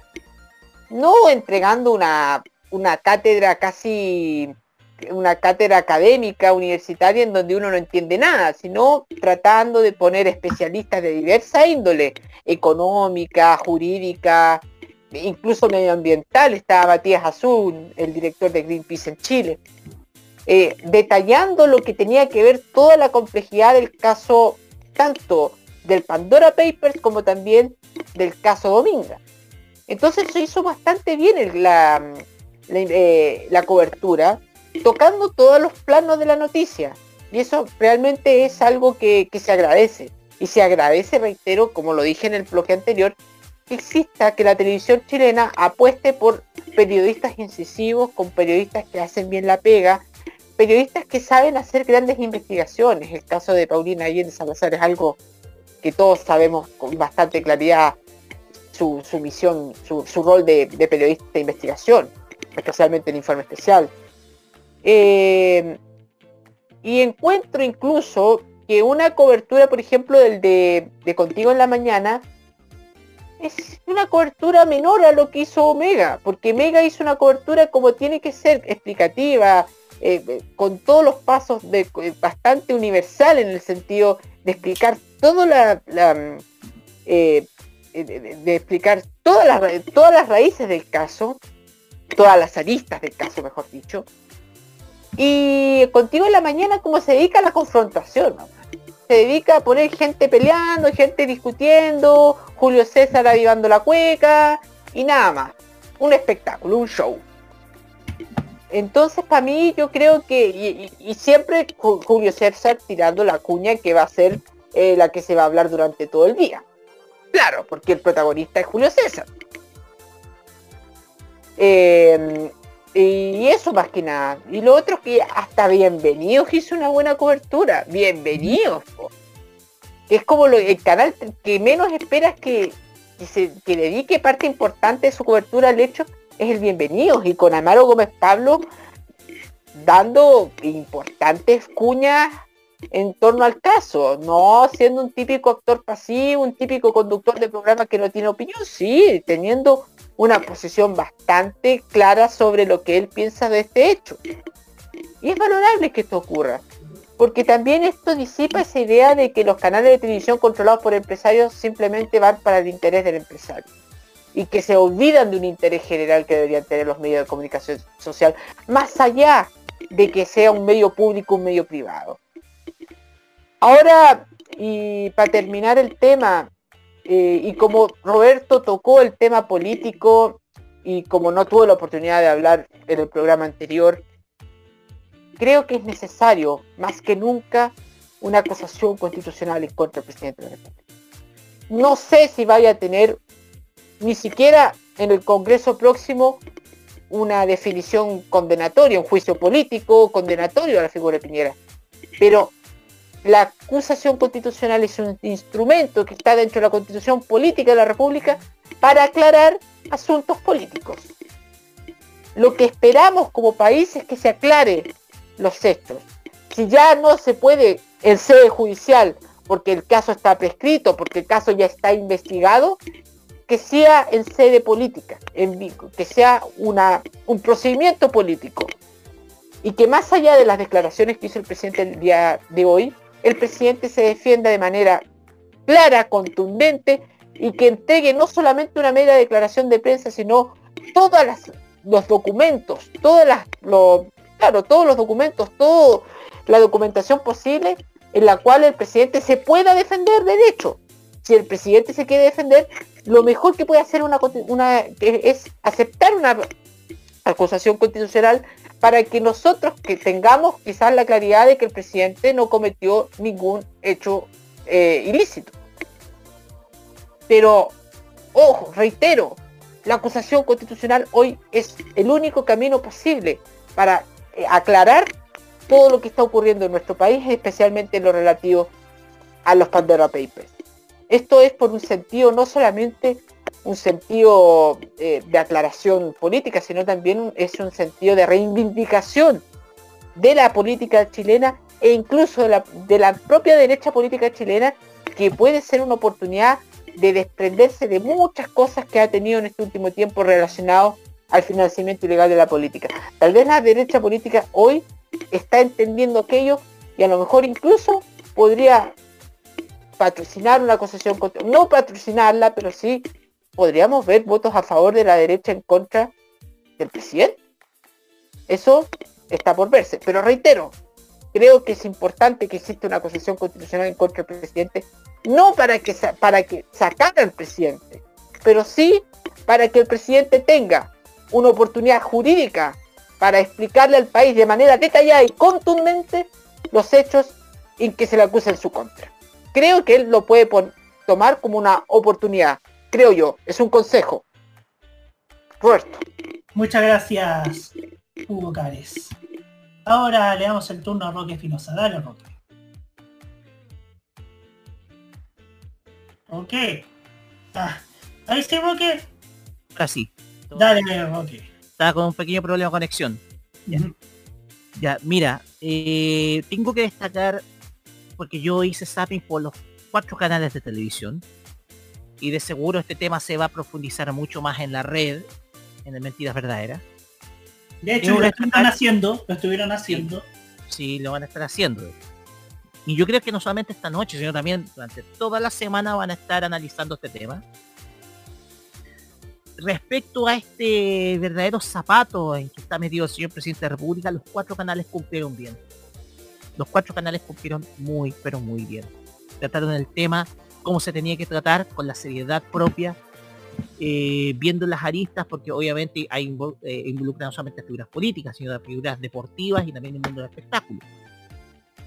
Pero aquí en la televisión ya no se puede ocultar más cosas, el tema ha sido abarcado. Esto refleja una derrota comunicacional a nivel gubernamental, porque ya los canales se independizaron, con esto se demuestra que los canales de televisión en Chile se independizaron de la, de la línea de la línea comunicacional política del gobierno. Entonces se destaca la labor de los canales de televisión hoy día y yo los aplaudo. Y obviamente este tema va a estar va a seguir siendo analizado durante esta semana porque si tú te das cuenta incluso eh, más allá de que hubo fútbol el fin de semana eh, todas las tendencias en Twitter apuntaban a Piñera eh, Pandora Paper, Dominga, todas tendencias relacionadas con el tema, el tema de hoy en día. La cuestión acá es que aquí hay una labor destacable de Ciper Chile. Aquí no hemos hablado de Ciper, pero aquí Ciper, quien, as- quien es partícipe de este consorcio internacional de investigación periodística, eh, se arriesgó a todo y logró sacar esta información en el momento en donde la gente eh, lee, que son los fines de semana, donde lee y busca información. Lograron sacarla y hoy en día la información se ha masificado. Hoy en día la gente está más informada al respecto. Porque si uno se da, si uno se va a la prensa escrita, obviamente que la prensa escrita no te va a mostrar todo en la primera página, en la portada. Pero sí lo van a mostrar las tendencias a través de las redes sociales, no solamente en Twitter, también en Facebook, que es una ventana también para mirar información. El tema acá es que aquí a nivel informativo los canales de televisión han cumplido. Como yo lo digo, hay que sacarse el sombrero por Zipper, quien ha hecho un trabajo brillante en este sentido, porque yo a mis yo bueno, yo le voy a comentar voy a comentar al público en mis tres minutos finales de este programa por qué es tan importante este tema. Y en el caso de la prensa escrita, yo creo que hay un bastión moral que aún queda. Aún queda una reserva moral en la prensa escrita. Y, ese, y esa reserva moral es Publimetro. El día de hoy Publimetro publicó en su portada este tema. Como ha sido tradicional de parte de este medio de comunicación escrito, Publimetro hoy en día dio cabida y tribuna a esta temática que es el de los eh, Pandora Papers y con el presidente de la República en portada. Entonces, aquí te demuestra que por lo menos hay un bastión moral dentro de la prensa escrita nacional que está cumpliendo con el rol de no subyugarse al poder de turno. No me voy a extender mucho en lo que es la tercera y el Mercurio porque ya vemos por qué razones están en crisis económica. Ya lo vemos y ya lo sabemos por qué. Porque la gente ya no les cree. ¿O crees tú que o crees tú que Copesa va a estar cerrando medios porque sí? Es porque la gente ya no los lee. Ya los modelos, estos modelos de negocio de multi de multimedios con prensa escrita, etcétera, eh, están tan reducidos hoy en día y hoy en día sean hoy en día los medios electrónicos han sido un perfecto sustituto de estos medios escritos que hoy en día tenemos precisamente eso. Que hoy en día tenemos al Mercurio que está tratando de buscar formas de poder sostenerse y tenemos a la tercera que está completamente deshuesada como medio hablamos Copesa, perdón, que está deshuesada. Cuando hablamos que ha sido deshuesada es porque solamente está subsistiendo la tercera solamente un fin de semana. Por esas razones, los, estos medios están en crisis. ¿Se lo merecen? Tal vez. Pero yo creo acá que este bastión moral en que se ha convertido Publimetro te da esperanzas de que en un futuro nuevos medios se puedan sumar de carácter escrito pero que tengan precisamente un rol que es el de, aparte de informar, no subyugarse al poder de turno por un tema de conveniencia. Entonces yo creo que en ese sentido hay que sacarse también el sombrero por Publimetro, que ha cumplido precisamente con un rol que la tercera y el Mercurio y sobre todo las últimas noticias no han tenido durante estos tiempos. Muchas gracias Roque Espinosa por, esta, por estas palabras. Que pidió un PLP chico. Sí, em, ¿sabes qué? Voy a decir una... Para grabar la falta que hicieron los medios de comunicación tradicionales, los editores los diarios, no sé a qué hora cierra la, edición de los diarios. Em, los diarios, estoy hablando de lo que pasó el domingo, el domingo al lunes. Porque si los editores de, los principales diarios se dieron cuenta a las 8 de la noche a las 8 o 9 de la noche que la noticia del, del, Pandora Papers eh, pasó a primera plana, pasó como primera noticia en los noticieros, pudieron haber cambiado la edición de los diarios. Pudieron haberlo hecho. Porque la edición de los diarios, o sea que a las 11 eh, termina la primera edición de los se cierra la edición de los diarios, 11, 12 de la medianoche. Si se dieron cuenta que ya era una noticia importante, era una noticia relevante y que la televisión lo tocó como primera noticia, los diarios pudieron haber hecho lo mismo. Y no, no hicieron lo mismo. Y están como reaccionando como en los años 50. Están reaccionando como que si los diarios fuesen como eh, como que si controlaran la, agenda de la, la, agenda noticiosa del país. Como que ya ni siquiera entienden lo que son las que son las nuevas la nueva disposición de las personas en el momento de consumir medios. Es como que si el Mercurio y la Tercera hubiesen esperado que con una que hubiesen puesto esta noticia con una noticia menor, la gente hubiese hubiese quitado el, le hubiese quitado el protagonismo a la noticia. Eso llegó a pensar incluso. Y entonces los medios, los editores de diario creen que aún están en la década de los 70, en donde los diarios eran los que imponían la agenda noticiosa y los que imponían el tiempo noticioso incluso. Entonces, además de haber hecho este, este, esta mala edición de esta noticia, más encima ni siquiera entienden el entorno que están, que están viviendo estos medios de comunicación y por qué están perdiendo también. Da para una interesante reflexión a la cual se suma a esta hora Nicolás López. A ver, ¿qué me pasa? Yo creo que no hubo medio más piñerista que Copesa. Que el Consorcio Periodístico de Chile. Incluso hubo ocasiones en que Copesa fue más oficialista que el mismísimo Mercurio. A ese nivel. No por eso hay lobistas frente a mando de Copesa. Hubo pautas dictadas desde la moneda a las que la tercera le dio prioridad. Fue en la tercera donde salió esta tesis de que el estallido social podía haber sido venido organizado desde el extranjero. En parte se merecen esta crisis. La crisis de Copesa es un cúmulo de malas decisiones tomado por el rey Midas que todo lo que toca lo convierte en basura Álvaro Sayé. No hay negocio que allí donde esté metido que que, termine bien. Todos terminan mal. Actualmente la tercera está reducido a un nicho mínimo. Está reducido a la nada misma. Casi al borde de la desaparición, por Respecto a las últimas noticias.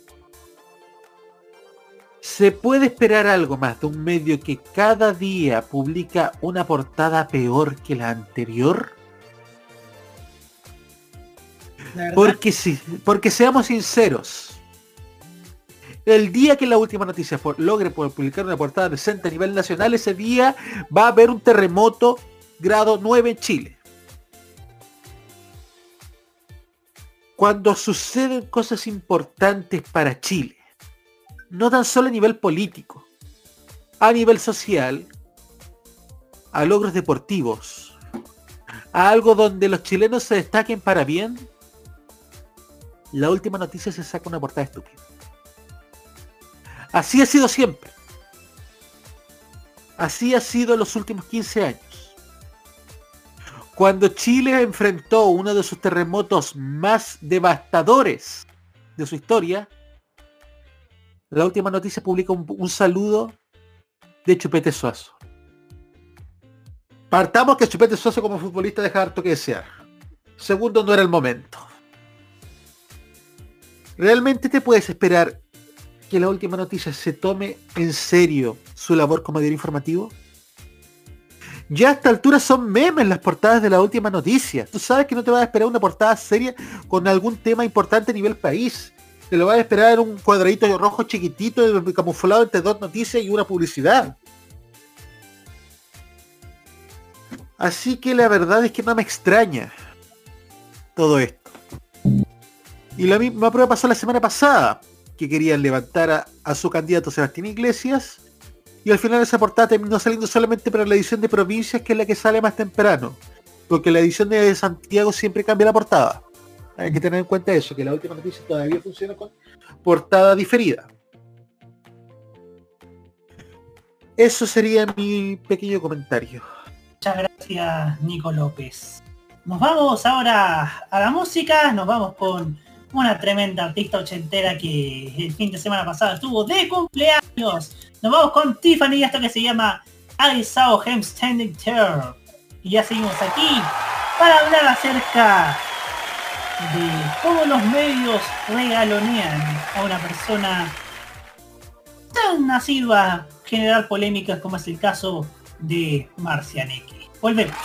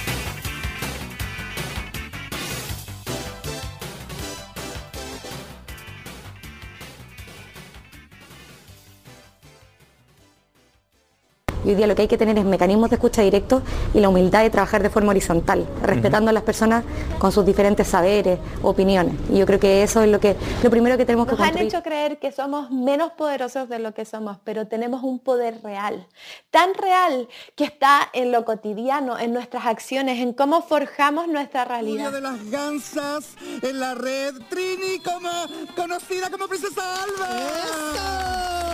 Bienvenida. Muchas gracias por la invitación. No, gracias a Chile está cambiando y su televisión también. Y en este largo camino estaremos ahí. TVenserio.com. Tres años ayudando a forjar la televisión de un mejor país. Un viaje a través de los recuerdos de la televisión nacional e internacional es lo que te ofrece Telearchivos Retro en su canal de YouTube. Transpórtate a otros tiempos y deja tu comentario en nuestro extenso material de archivo, el que cada día crece más y más gracias a nuestros constantes hallazgos. Entra a youtube.com, búscanos y suscríbete. Recuerda que somos Telearchivos Retro. Prográmate con el estilo. Los jueves desde las 21 y hasta las 23 horas, hora chilena, disfruta del estilo que contagia las emisoras de todo el mundo. Todo lo mejor del baile y la coreografía, las novedades musicales semanales y lo mejor del sonido de Corea del Sur llega todas las semanas junto a Alice, Kira, Roberto Camaño y la conducción de Carlos Pinto en Keimo. Este 2021 vive en modo radio, programados contigo.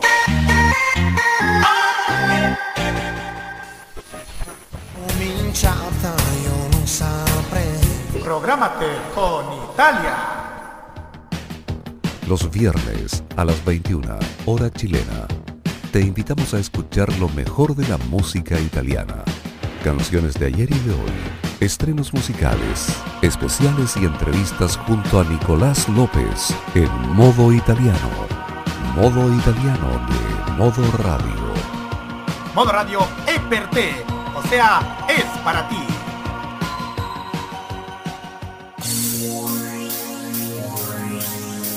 Cuando apuestas por ti mismo, estás haciendo una inversión en tu propio futuro. Cuando eliges pasar tu valioso tiempo pensando, hablando y escribiendo pensamientos negativos, estás invirtiendo en algo que no te dará absolutamente ningún beneficio en tu futuro. Beyoncé.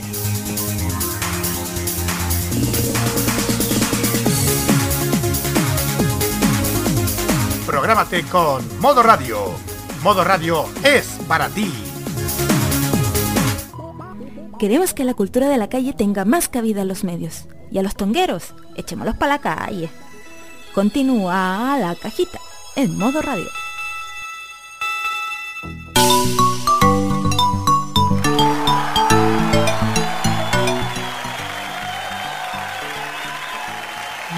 ...22 horas con 52 minutos y continuamos aquí junto a ustedes a través de la cajita en modo radio.cl y vamos al tercer tema en tabla de este, de este día de hoy que tiene relación con, con música, tiene relación con artistas, tiene relación también con, con las polémicas que protagonizan.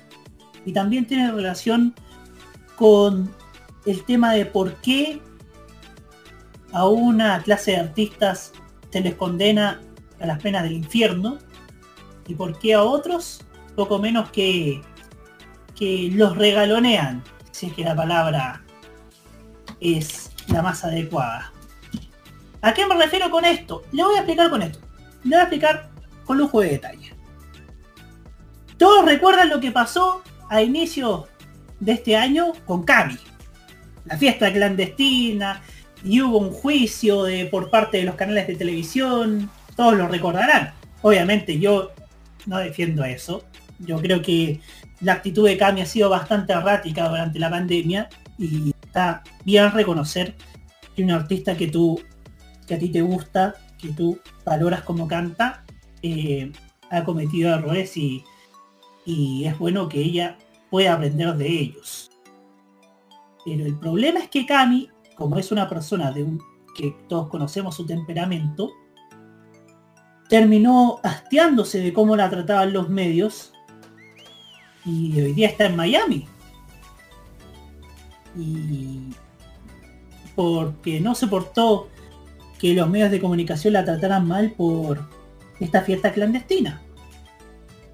Y quizás ella tendrá sus razones, serán comprensibles o no en caso de cada quien. Sin embargo, durante las pasadas fiestas patrias, un artista que ha estado, que ha, que ha insólitamente después de la polémica ha tenido más, se ha tomado el top 50 de Chile de Spotify, como lo es el señor Marcianeque, Matías Muñoz, no es el Maño, sino que es Marcianeque, estuvo en la polémica por manejar gorra. Estuvo bastante, estuvo, estuvo en la polémica porque en las fiestas patrias no se cuidó y no, y no midió las consecuencias de lo que era manejar en estado de ebriedad. Y obviamente hizo caso omiso de lo que, de lo que decían los medios. Si vas a beber, pasa las llaves, cuídate, que estamos en pandemia y, y tanto, tanto. El problema es que no he visto, es que no he visto la misma condena mediática que le hicieron a Cami con Marcianeque. Y es más, y ojo, con esto no quiero defender a Cami ni pongo las manos al fuego por ella. Eh, Es más, yo digo que, que, que lo que hizo estuvo bastante mal. Y obviamente, y obviamente no fue buena su actitud en ese entonces. Pero a Marcianeque lo entrevistan casi como un ídolo nacional, como, como sucedió el pasado viernes en Mega Noticias, mientras hacíamos el modo italiano.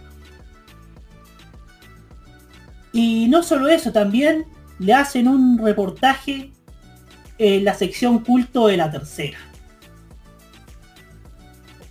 Y yendo a otro aspecto, pero siendo, siguiendo en el en lo que es el mundo del trap chileno, que así como tiene buenos artistas como Princesa Alba, tiene otros que sencillamente no han dado el ancho como personas, como, figuras públicas, como el caso, ya dijimos de Marcianeque, pero también de Kid Payton, que durante la pandemia hicieron también una, una fiesta clandestina, una grabación de un videoclip, no recuerdo bien qué pasó, sin respetar el aforo. ¿Y qué es lo que hace la televisión chilena? No solamente no lo condena en los matinales, pero sí Chilevisión lo presenta como uno, como uno de los miembros del elenco del discípulo del chef. Y esto lógicamente ha ocasionado los memes de que persona que se manda un escándalo termina en el discípulo del chef. Es lo mismo que pasaba con fiebre de baile. Si, si tenías un escándalo, entrabas a fiebre de baile. Y podías ganar por, por cuánta cantidad de escándalos sabes. Bueno, eh, tomemos en cuenta que, que lo hace casi la misma gente. Entonces, ¿cuál será la actitud de la televisión chilena? ¿Por qué a una persona le ofrecen las penas del infierno y casi poco menos que la vetan de las pantallas nacionales? Mientras que a otros poco menos que lo toman casi como algo anecdótico, si se le quiere decir. ¿Por qué Cami es condenada y Marcianeque es premiado?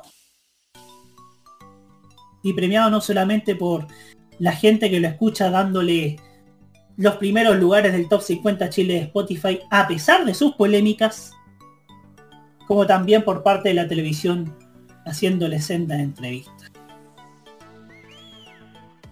La ley pareja no será dura para los canales de televisión. Se lo preguntamos al primero que pidió K palabra, como lo es Hugo Carenar. Yo me aseguro con el PLP. ¿eh? yo, yo, yo compro en verde el PLP, como dicen, en, el, en la jerga inmobiliaria. Eh, yo, menos mal que no, no estoy desde la, posición del hincha de ninguna de las dos, de los dos equipos en, en disputa. Tampoco lo soy en el fútbol. Así que yo puedo opinar a Piacere. Eh, yo creo que comparto en parte lo de, lo de Roberto, más que nada por el sentido de por qué le dieron tan duro a alguien y, tan, y de una manera tan liviana a otro. Yo creo que ahí está el quid de la cuestión, el, quid del problema. Ahí está la guinda de la torta. No es que le demos una mayor o menor figuración, al talento de un artista o al otro. Eh, uno puede cuestionar quizás cierto estilo, cierto tipo de música, pero son eh, el caso de Marcianique es un artista que está muy, muy, muy en boga en estos momentos, este es un artista muy, muy escuchado. Y bueno, el gusto, de, cosas de gusto, bueno, no hay nada escrito. Y está en su momento. Pero claro, eh, Roberto tiene una cierta discusión más ética que tiene que ver con los medios, porque cuando a Marcianeque se le descubrió que, que condujo con estado de ebriedad, la cobertura fue mínima, y el tema de Camila Gallardo, que ya tiene bastantes premios a su haber incluso, y reconocía yo creo que más afuera que dentro de Chile, algo que es un poquito lamentable, opinando de que yo no tampoco soy del estilo musical de Camila Gallardo, no me gusta, eh, me parece un poco preocupante, porque reitero, a Camila Gallardo la cobertura que se le hizo fue de matinales enteros prácticamente. O sea, no de matinales enteros, pero se hablaron tres o cuatro, tres o dos horas del tema. Y todos los matinales hablan del tema. Y cuando se hablaba de Camila Gallardo, de sus discos, de sus éxitos, ¿cuándo hablaron dos horas de ella? ¿Cuándo hablaron de un reportaje sobre ella hablando de su éxito? No recuerdo, no lo recuerdo. Pero eso también eh, eh, me, mira, yo creo que un poco el trato a Marcianeca un poco injusto. Injusto en el tema de que un artista cuando le va bien hay que hacer un reportaje y ese debería ser la tónica. Debería ser la tónica de siempre. No porque es un artista de, de un género musical que está muy en boga, que es el género urbano, el trap, que se escucha en todas partes. Eh, está en boga, le vamos a hacer un reportaje al que, al que le va bien en ese género. Debería ser en todo tipo de género. Y voy a ser un poquito majadero, porque voy a parecerme Roberto Camayo en esto, pero hay que ver lo que pasa en otros países, lo que pasa en Brasil. Todos los fenómenos musicales, sea cual sea el género, sea pop, sea rock, sea sertarejo, que es tan famoso y popular en Brasil, siempre cuando son hay un éxito importante, cuando un, artista aglomera gente, siempre va a tener un reportaje en los programas estelares de la televisión brasileña. El caso típico de un, especial de en un fantástico, en un Globo Reporter, por ejemplo. Lo mismo ocurre en Estados Unidos. Cuando un artista le va tan bien, siempre va a ser figura de portada de los principales diarios, de las principales revistas de Estados Unidos. No solamente las revistas de espectáculos, sino también las revistas serias. La revista Time, la revista Newsweek. Lo mismo en Europa. Aquí en Chile no.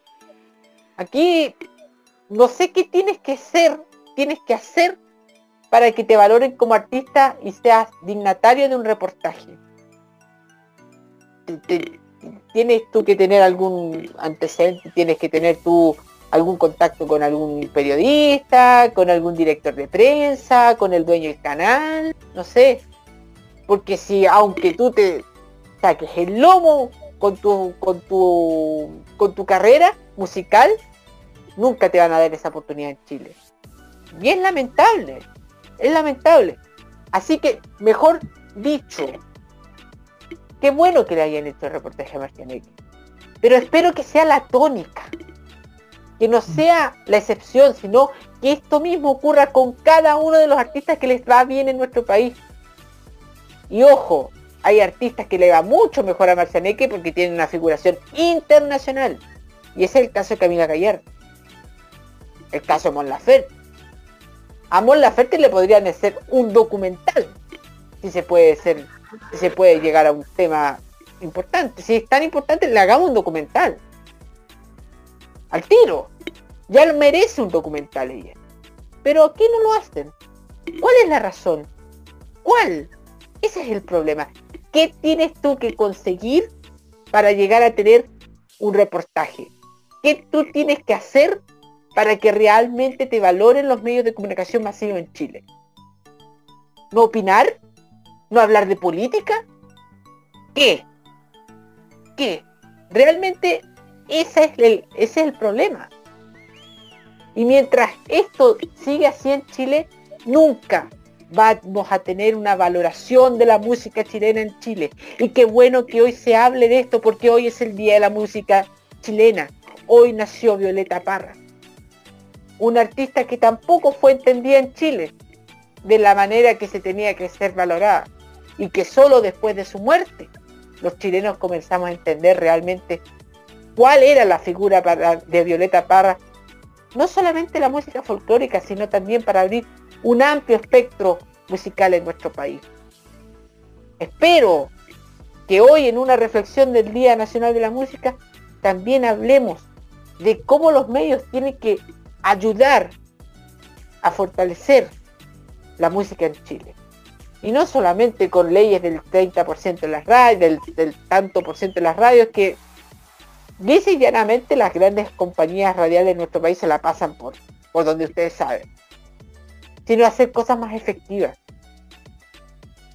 Y creo que ese es el tema que tenemos que llegar a conversar. No solamente el tema de a qué artista le vas a dar más cobertura por sus polémicas que otro, sino de cómo le vamos a dar cabida a los artistas de todos los géneros. Y no hay que menospreciar al trap y a la música urbana. Bueno, hay que ver también los intereses que llevan los traperos, pero es una música muy seguida, una música muy popular, no tenemos que menospreciarlo. Hace 10 años, hace 15 años se menospreció, tanto el reggaetón que terminó siendo un género que, que se, se sigue escuchando hasta el día de hoy. Entonces tampoco caigamos en eso. Tampoco caigamos en eso. Y reitero, sin ser partidario de ninguno de estos dos géneros. Pero reitero, lo que se tiene que hacer es que el reportaje de Marcianique en Mega Noticias tiene que ser no la excepción, sino la regla. Y eso lo deberían comenzar a entender bien quienes eh, son editores de espectáculos, quienes son directores de prensa en estos medios de comunicación. Gracias, Hugo Cárez. Ahora le damos el pase a Nicolás López. Justamente cuando hablaste de los me escuchado en Spotify, aquí me voy a desmarcar totalmente de Cárez empecé a revisar la lista, oye, qué manera de escuchar mugre los chilenos, Dios mío. Revisé las cuatro listas y me dio vergüenza ajena. Raúl Alejandro, Camilo, J. Balvin, Bad Bunny. Todo el esfuerzo que hicimos durante meses, señor Camaño, de Maneskin que estuviese en los primeros puestos, se terminó yendo a las pailas por estos traperos que solamente sirven para trapear el piso con ellos. De verdad, y sí, justamente encuentro que hay un favoritismo de Marcianeque sobre otros artistas, pero es por una simple razón. Que es por lo que vende. Y aunque nos duela, señor Camaño, aunque tengamos que comprar toneladas de hipogloss, es la música urbana y el trap lo que está vendiendo ahora. Es un género que yo aborrezco con toda mi alma. Pero como es el género que está teniendo mayor difusión y son estos pseudo artistas los que están copando los rankings de popularidad, obviamente cualquier comentario positivo o negativo de estos pseudo artistas va a generar caravanas de, de cobertura de medios de comunicación, sea para bien o para mal. En Chile los artistas, cuando lanzan novedades musicales, salvo una nota de la Carola, ¿cómo se llama la, la, Carolina? Carola y la, Encina. Que, hacen dentro de los, de los bloques de, de, noticias de espectáculos noticiarios, salvo eso que te muestra un par de segundos, no vas a tener más. Pero si te mandas un cagazo, ten por seguro que vas a tener toda la difusión que no tuviste cuando tuviste cuando lanzaste un sencillo. Desgraciadamente así pasa. El chileno no es generoso con sus artistas. Y esto no es algo nuevo. Violeta Parra lo vivió en carne viva. Muchos artistas justamente han, tenido, han preferido continuar sus carreras en el extranjero. Porque en Chile hay un estancamiento musical enorme. Chile no es tierra de industria musical. ¿Dónde fueron más valoradas la ley? En México. ¿Quiénes fueron los primeros artistas en, en irse al extranjero por lo mismo? Sony y Miriam, en los 40. Estamos hablando de un fenómeno que no es nuevo. Aún así, en un día así, quiero mandar un gran saludo a todos esos artistas maravillosos con los que he tenido la suerte, la suerte de conocer en mi vida a, bueno, mi queridísima Denise de Aguaturbia, Álvaro Caramelli, Sabina Odone, Andrea Tesa, que si nos está escuchando, acepta nuestra invitación de venir a modo italiano, por favor. Y eso sería la verdad, como les digo. Cuando un artista se manda una embarrada, puede tener toda la difusión que no tuvo cuando quiso lanzar un sencillo. Eso sería. Muchas gracias, Nicolás López. Roque Espinosa, su turno. Ya es, Roberto, mm, yo me acordé de que en el pasado, cuando un artista o un actor cometía un error, llegaba a pasar como algo sumamente curioso, como una curiosidad pasar.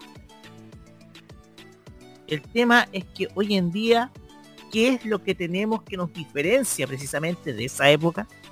Las redes sociales. Las redes sociales actúan como un amplificador de cualquier tipo de información.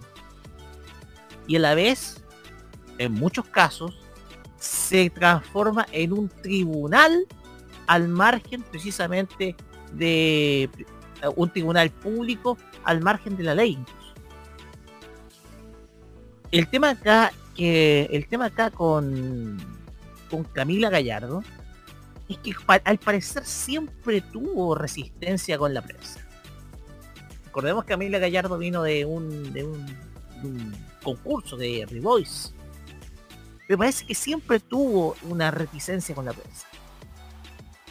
De hecho, nosotros la hemos entrevistado dos veces en modo radio. Aprovechando de que estamos en la época de aniversario, la hemos entrevistado dos veces. Y el tema acá es que parece siempre ha tenido esa reticencia con los medios de comunicación formales.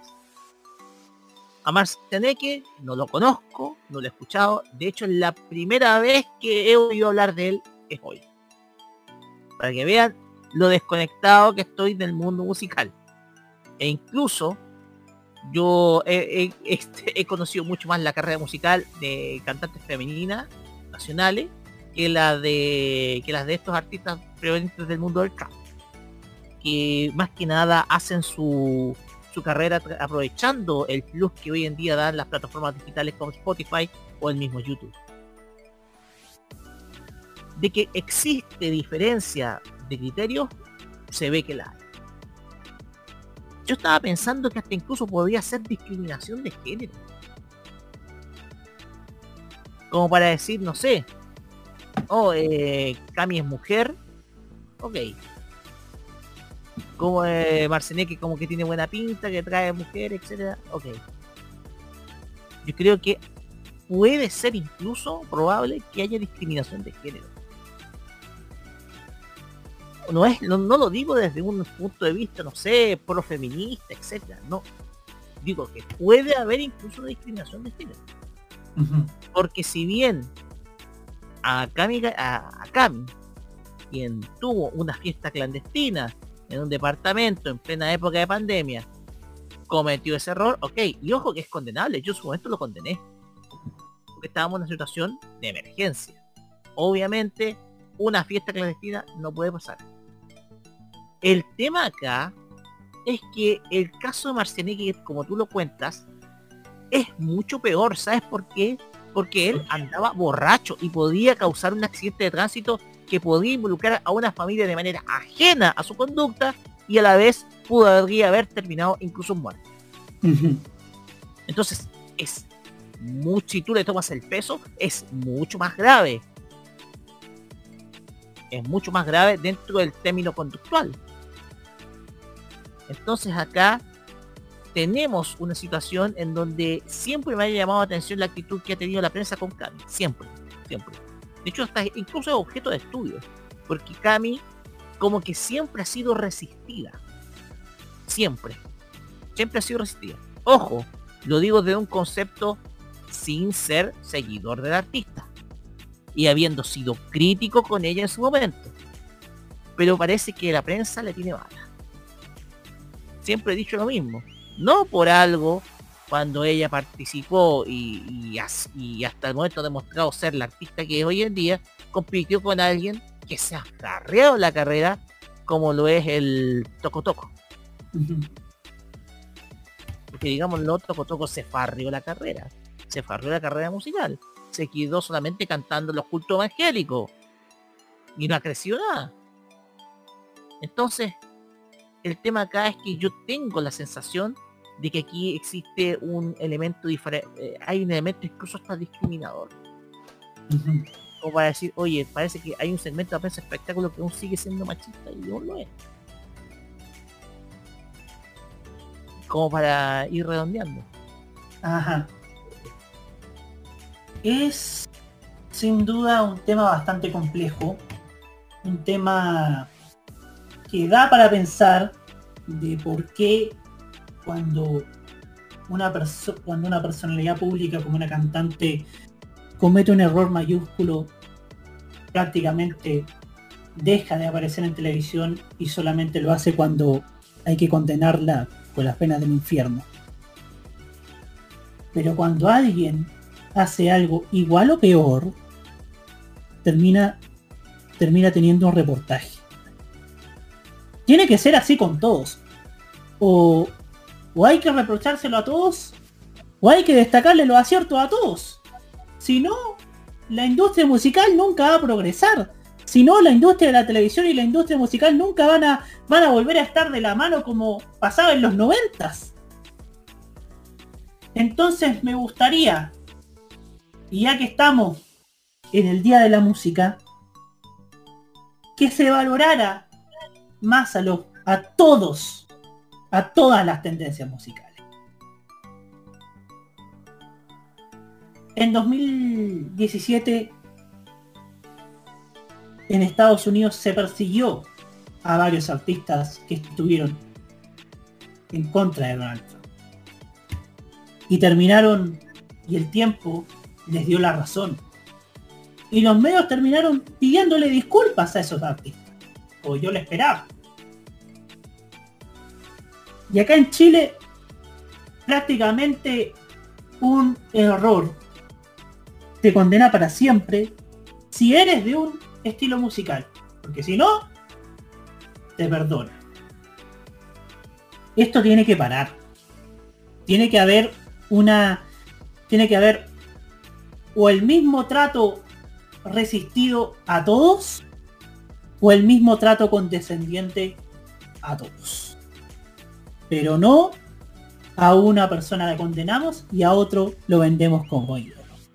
Porque gracias a ese error, la industria musical y la industria televisiva nunca van a volver a estar de la mano como sucedía hace tres décadas.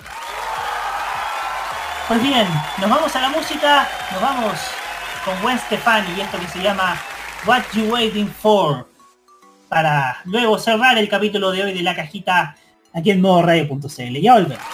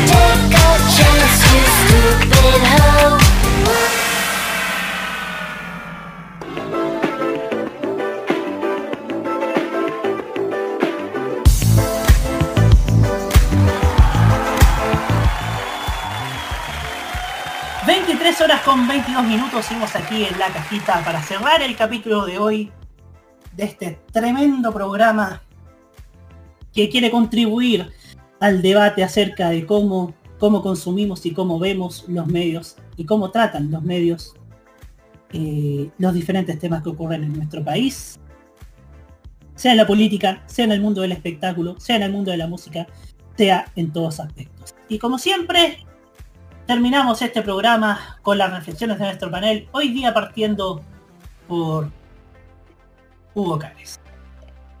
Cuando hablamos de roles fiscalizadores de los medios, partiendo por los medios públicos, yo quiero resaltar el rol que hace la ABC de Australia. La ABC de Australia es la Australian Broadcasting Corporation, o sea, la radio televisión australiana, señal pública, a través de un programa que se llama Media Watch.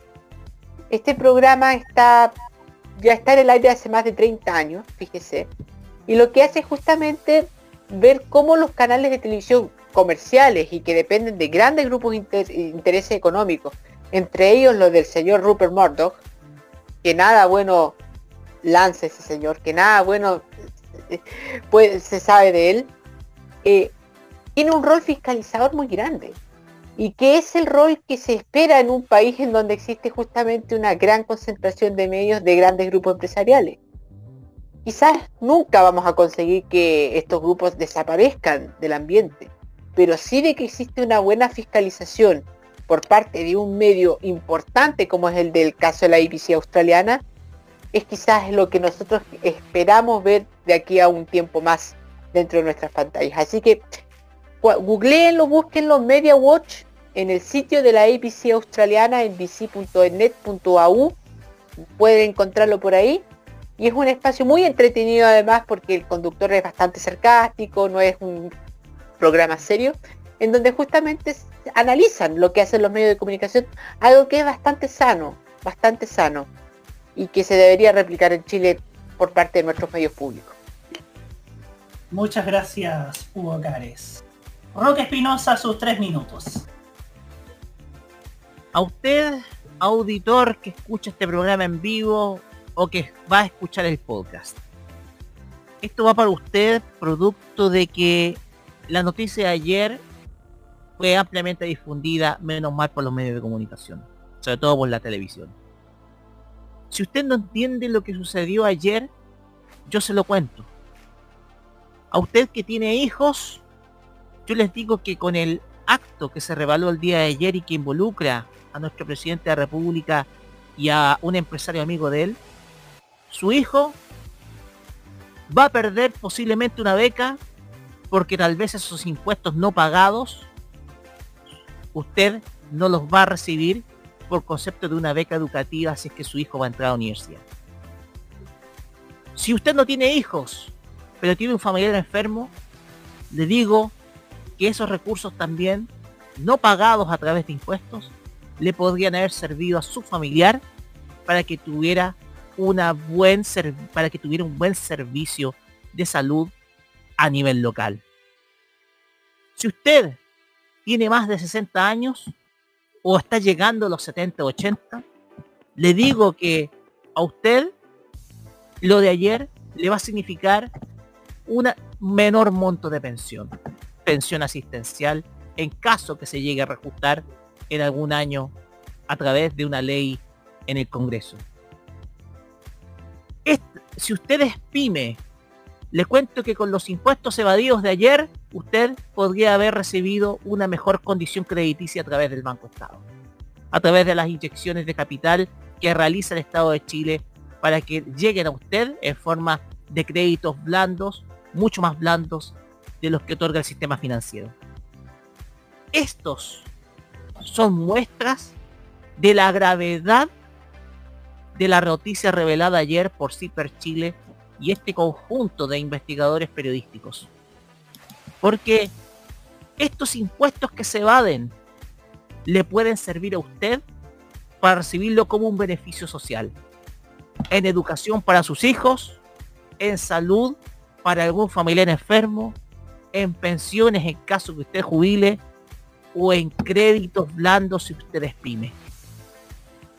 Al fin y al cabo, situaciones como estas tienen que hacerlo pensar usted bien qué es lo que está haciendo el mandatario que usted eligió y que desde luego usted tiene el derecho a saber la verdad sobre qué es lo que ha hecho, no solamente durante su mandato, sino también fuera del mismo.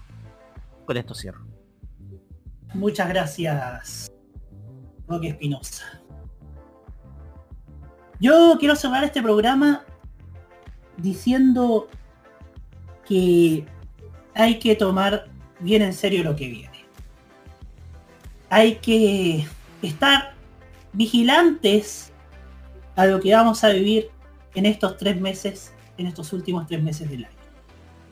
Que van a ser los más importantes, porque son épocas de campaña, son épocas electorales. Y hay que ver, saber qué van a jugar los medios de comunicación, qué rol van a jugar.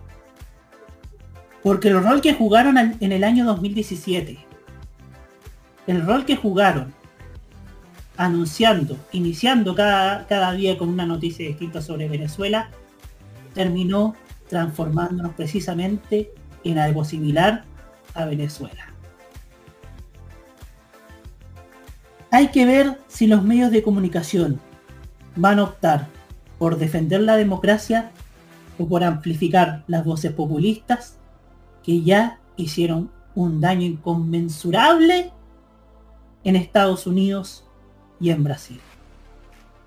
No hay que cometer ese mismo error. Y yendo a otra perspectiva, la semana pasada un artista en la televisión de Estados Unidos apareció tres veces en una misma semana. Ese artista era Demi Lovato, que fue a hablar sobre sus planes respecto a la música. Y estuvo en, en tres programas distintos, en una misma semana. ¿Por qué? Porque la televisión de Estados Unidos tiene, ahora que hay un nuevo tiempo, tiene un mejor cuidado respecto a sus artistas. Tiene un mejor trato respecto a sus propios cantantes, sea en el estilo que sea, como hablábamos en el bloque anterior. Lo mismo pasa en Inglaterra. Hoy día estaba viendo un, un especial que hizo la cadena ITV que respecto a una girl band de, de Inglaterra, que son las Girls Aloud. Entonces, acá en Chile no podemos seguir entregando horarios en la, en la franja matinal, en la franja estelar, a gente que lo único que va es hacer polémica o a dar mensajes dañinos respecto de cómo, de cómo deberíamos afrontar estos tiempos que vienen. Sobre todo ahora que vienen tiempos donde varias, vamos a ver muchos agoreros, mucha gente que va a patear la jaula. Y reitero, va a ser responsabilidad de los medios de comunicación si amplifican las voces de la democracia o las voces del populismo. Y es ahí donde debe entrar la cultura, donde debe entrar el mundo de la cultura. Y es ahí donde debe, debe saber amplificarse bien el mensaje que debe dar el mundo de la cultura. Hoy día, en el Día de la Música Chilena, hay que tomar en serio a los músicos nacionales porque ellos la han tenido clara durante todo este tiempo y han sido menospreciados. Quién sabe por qué razones. Pero ellos deben tener mucho mejor trato que el que tienen habitualmente en los grandes canales de televisión. Y por supuesto, hay que, reitero, hay que estar vigilantes a lo que vivamos en estos tres meses, porque puede ser que los medios de comunicación deben tener la responsabilidad de no dar, de no dar voz a personas que pueden darle daño incluso a nuestro país. Nos vemos la próxima semana en un nuevo capítulo de La Cajita aquí en modoradio.cl. Muy buenas noches. Buenas noches. Muy buenas noches.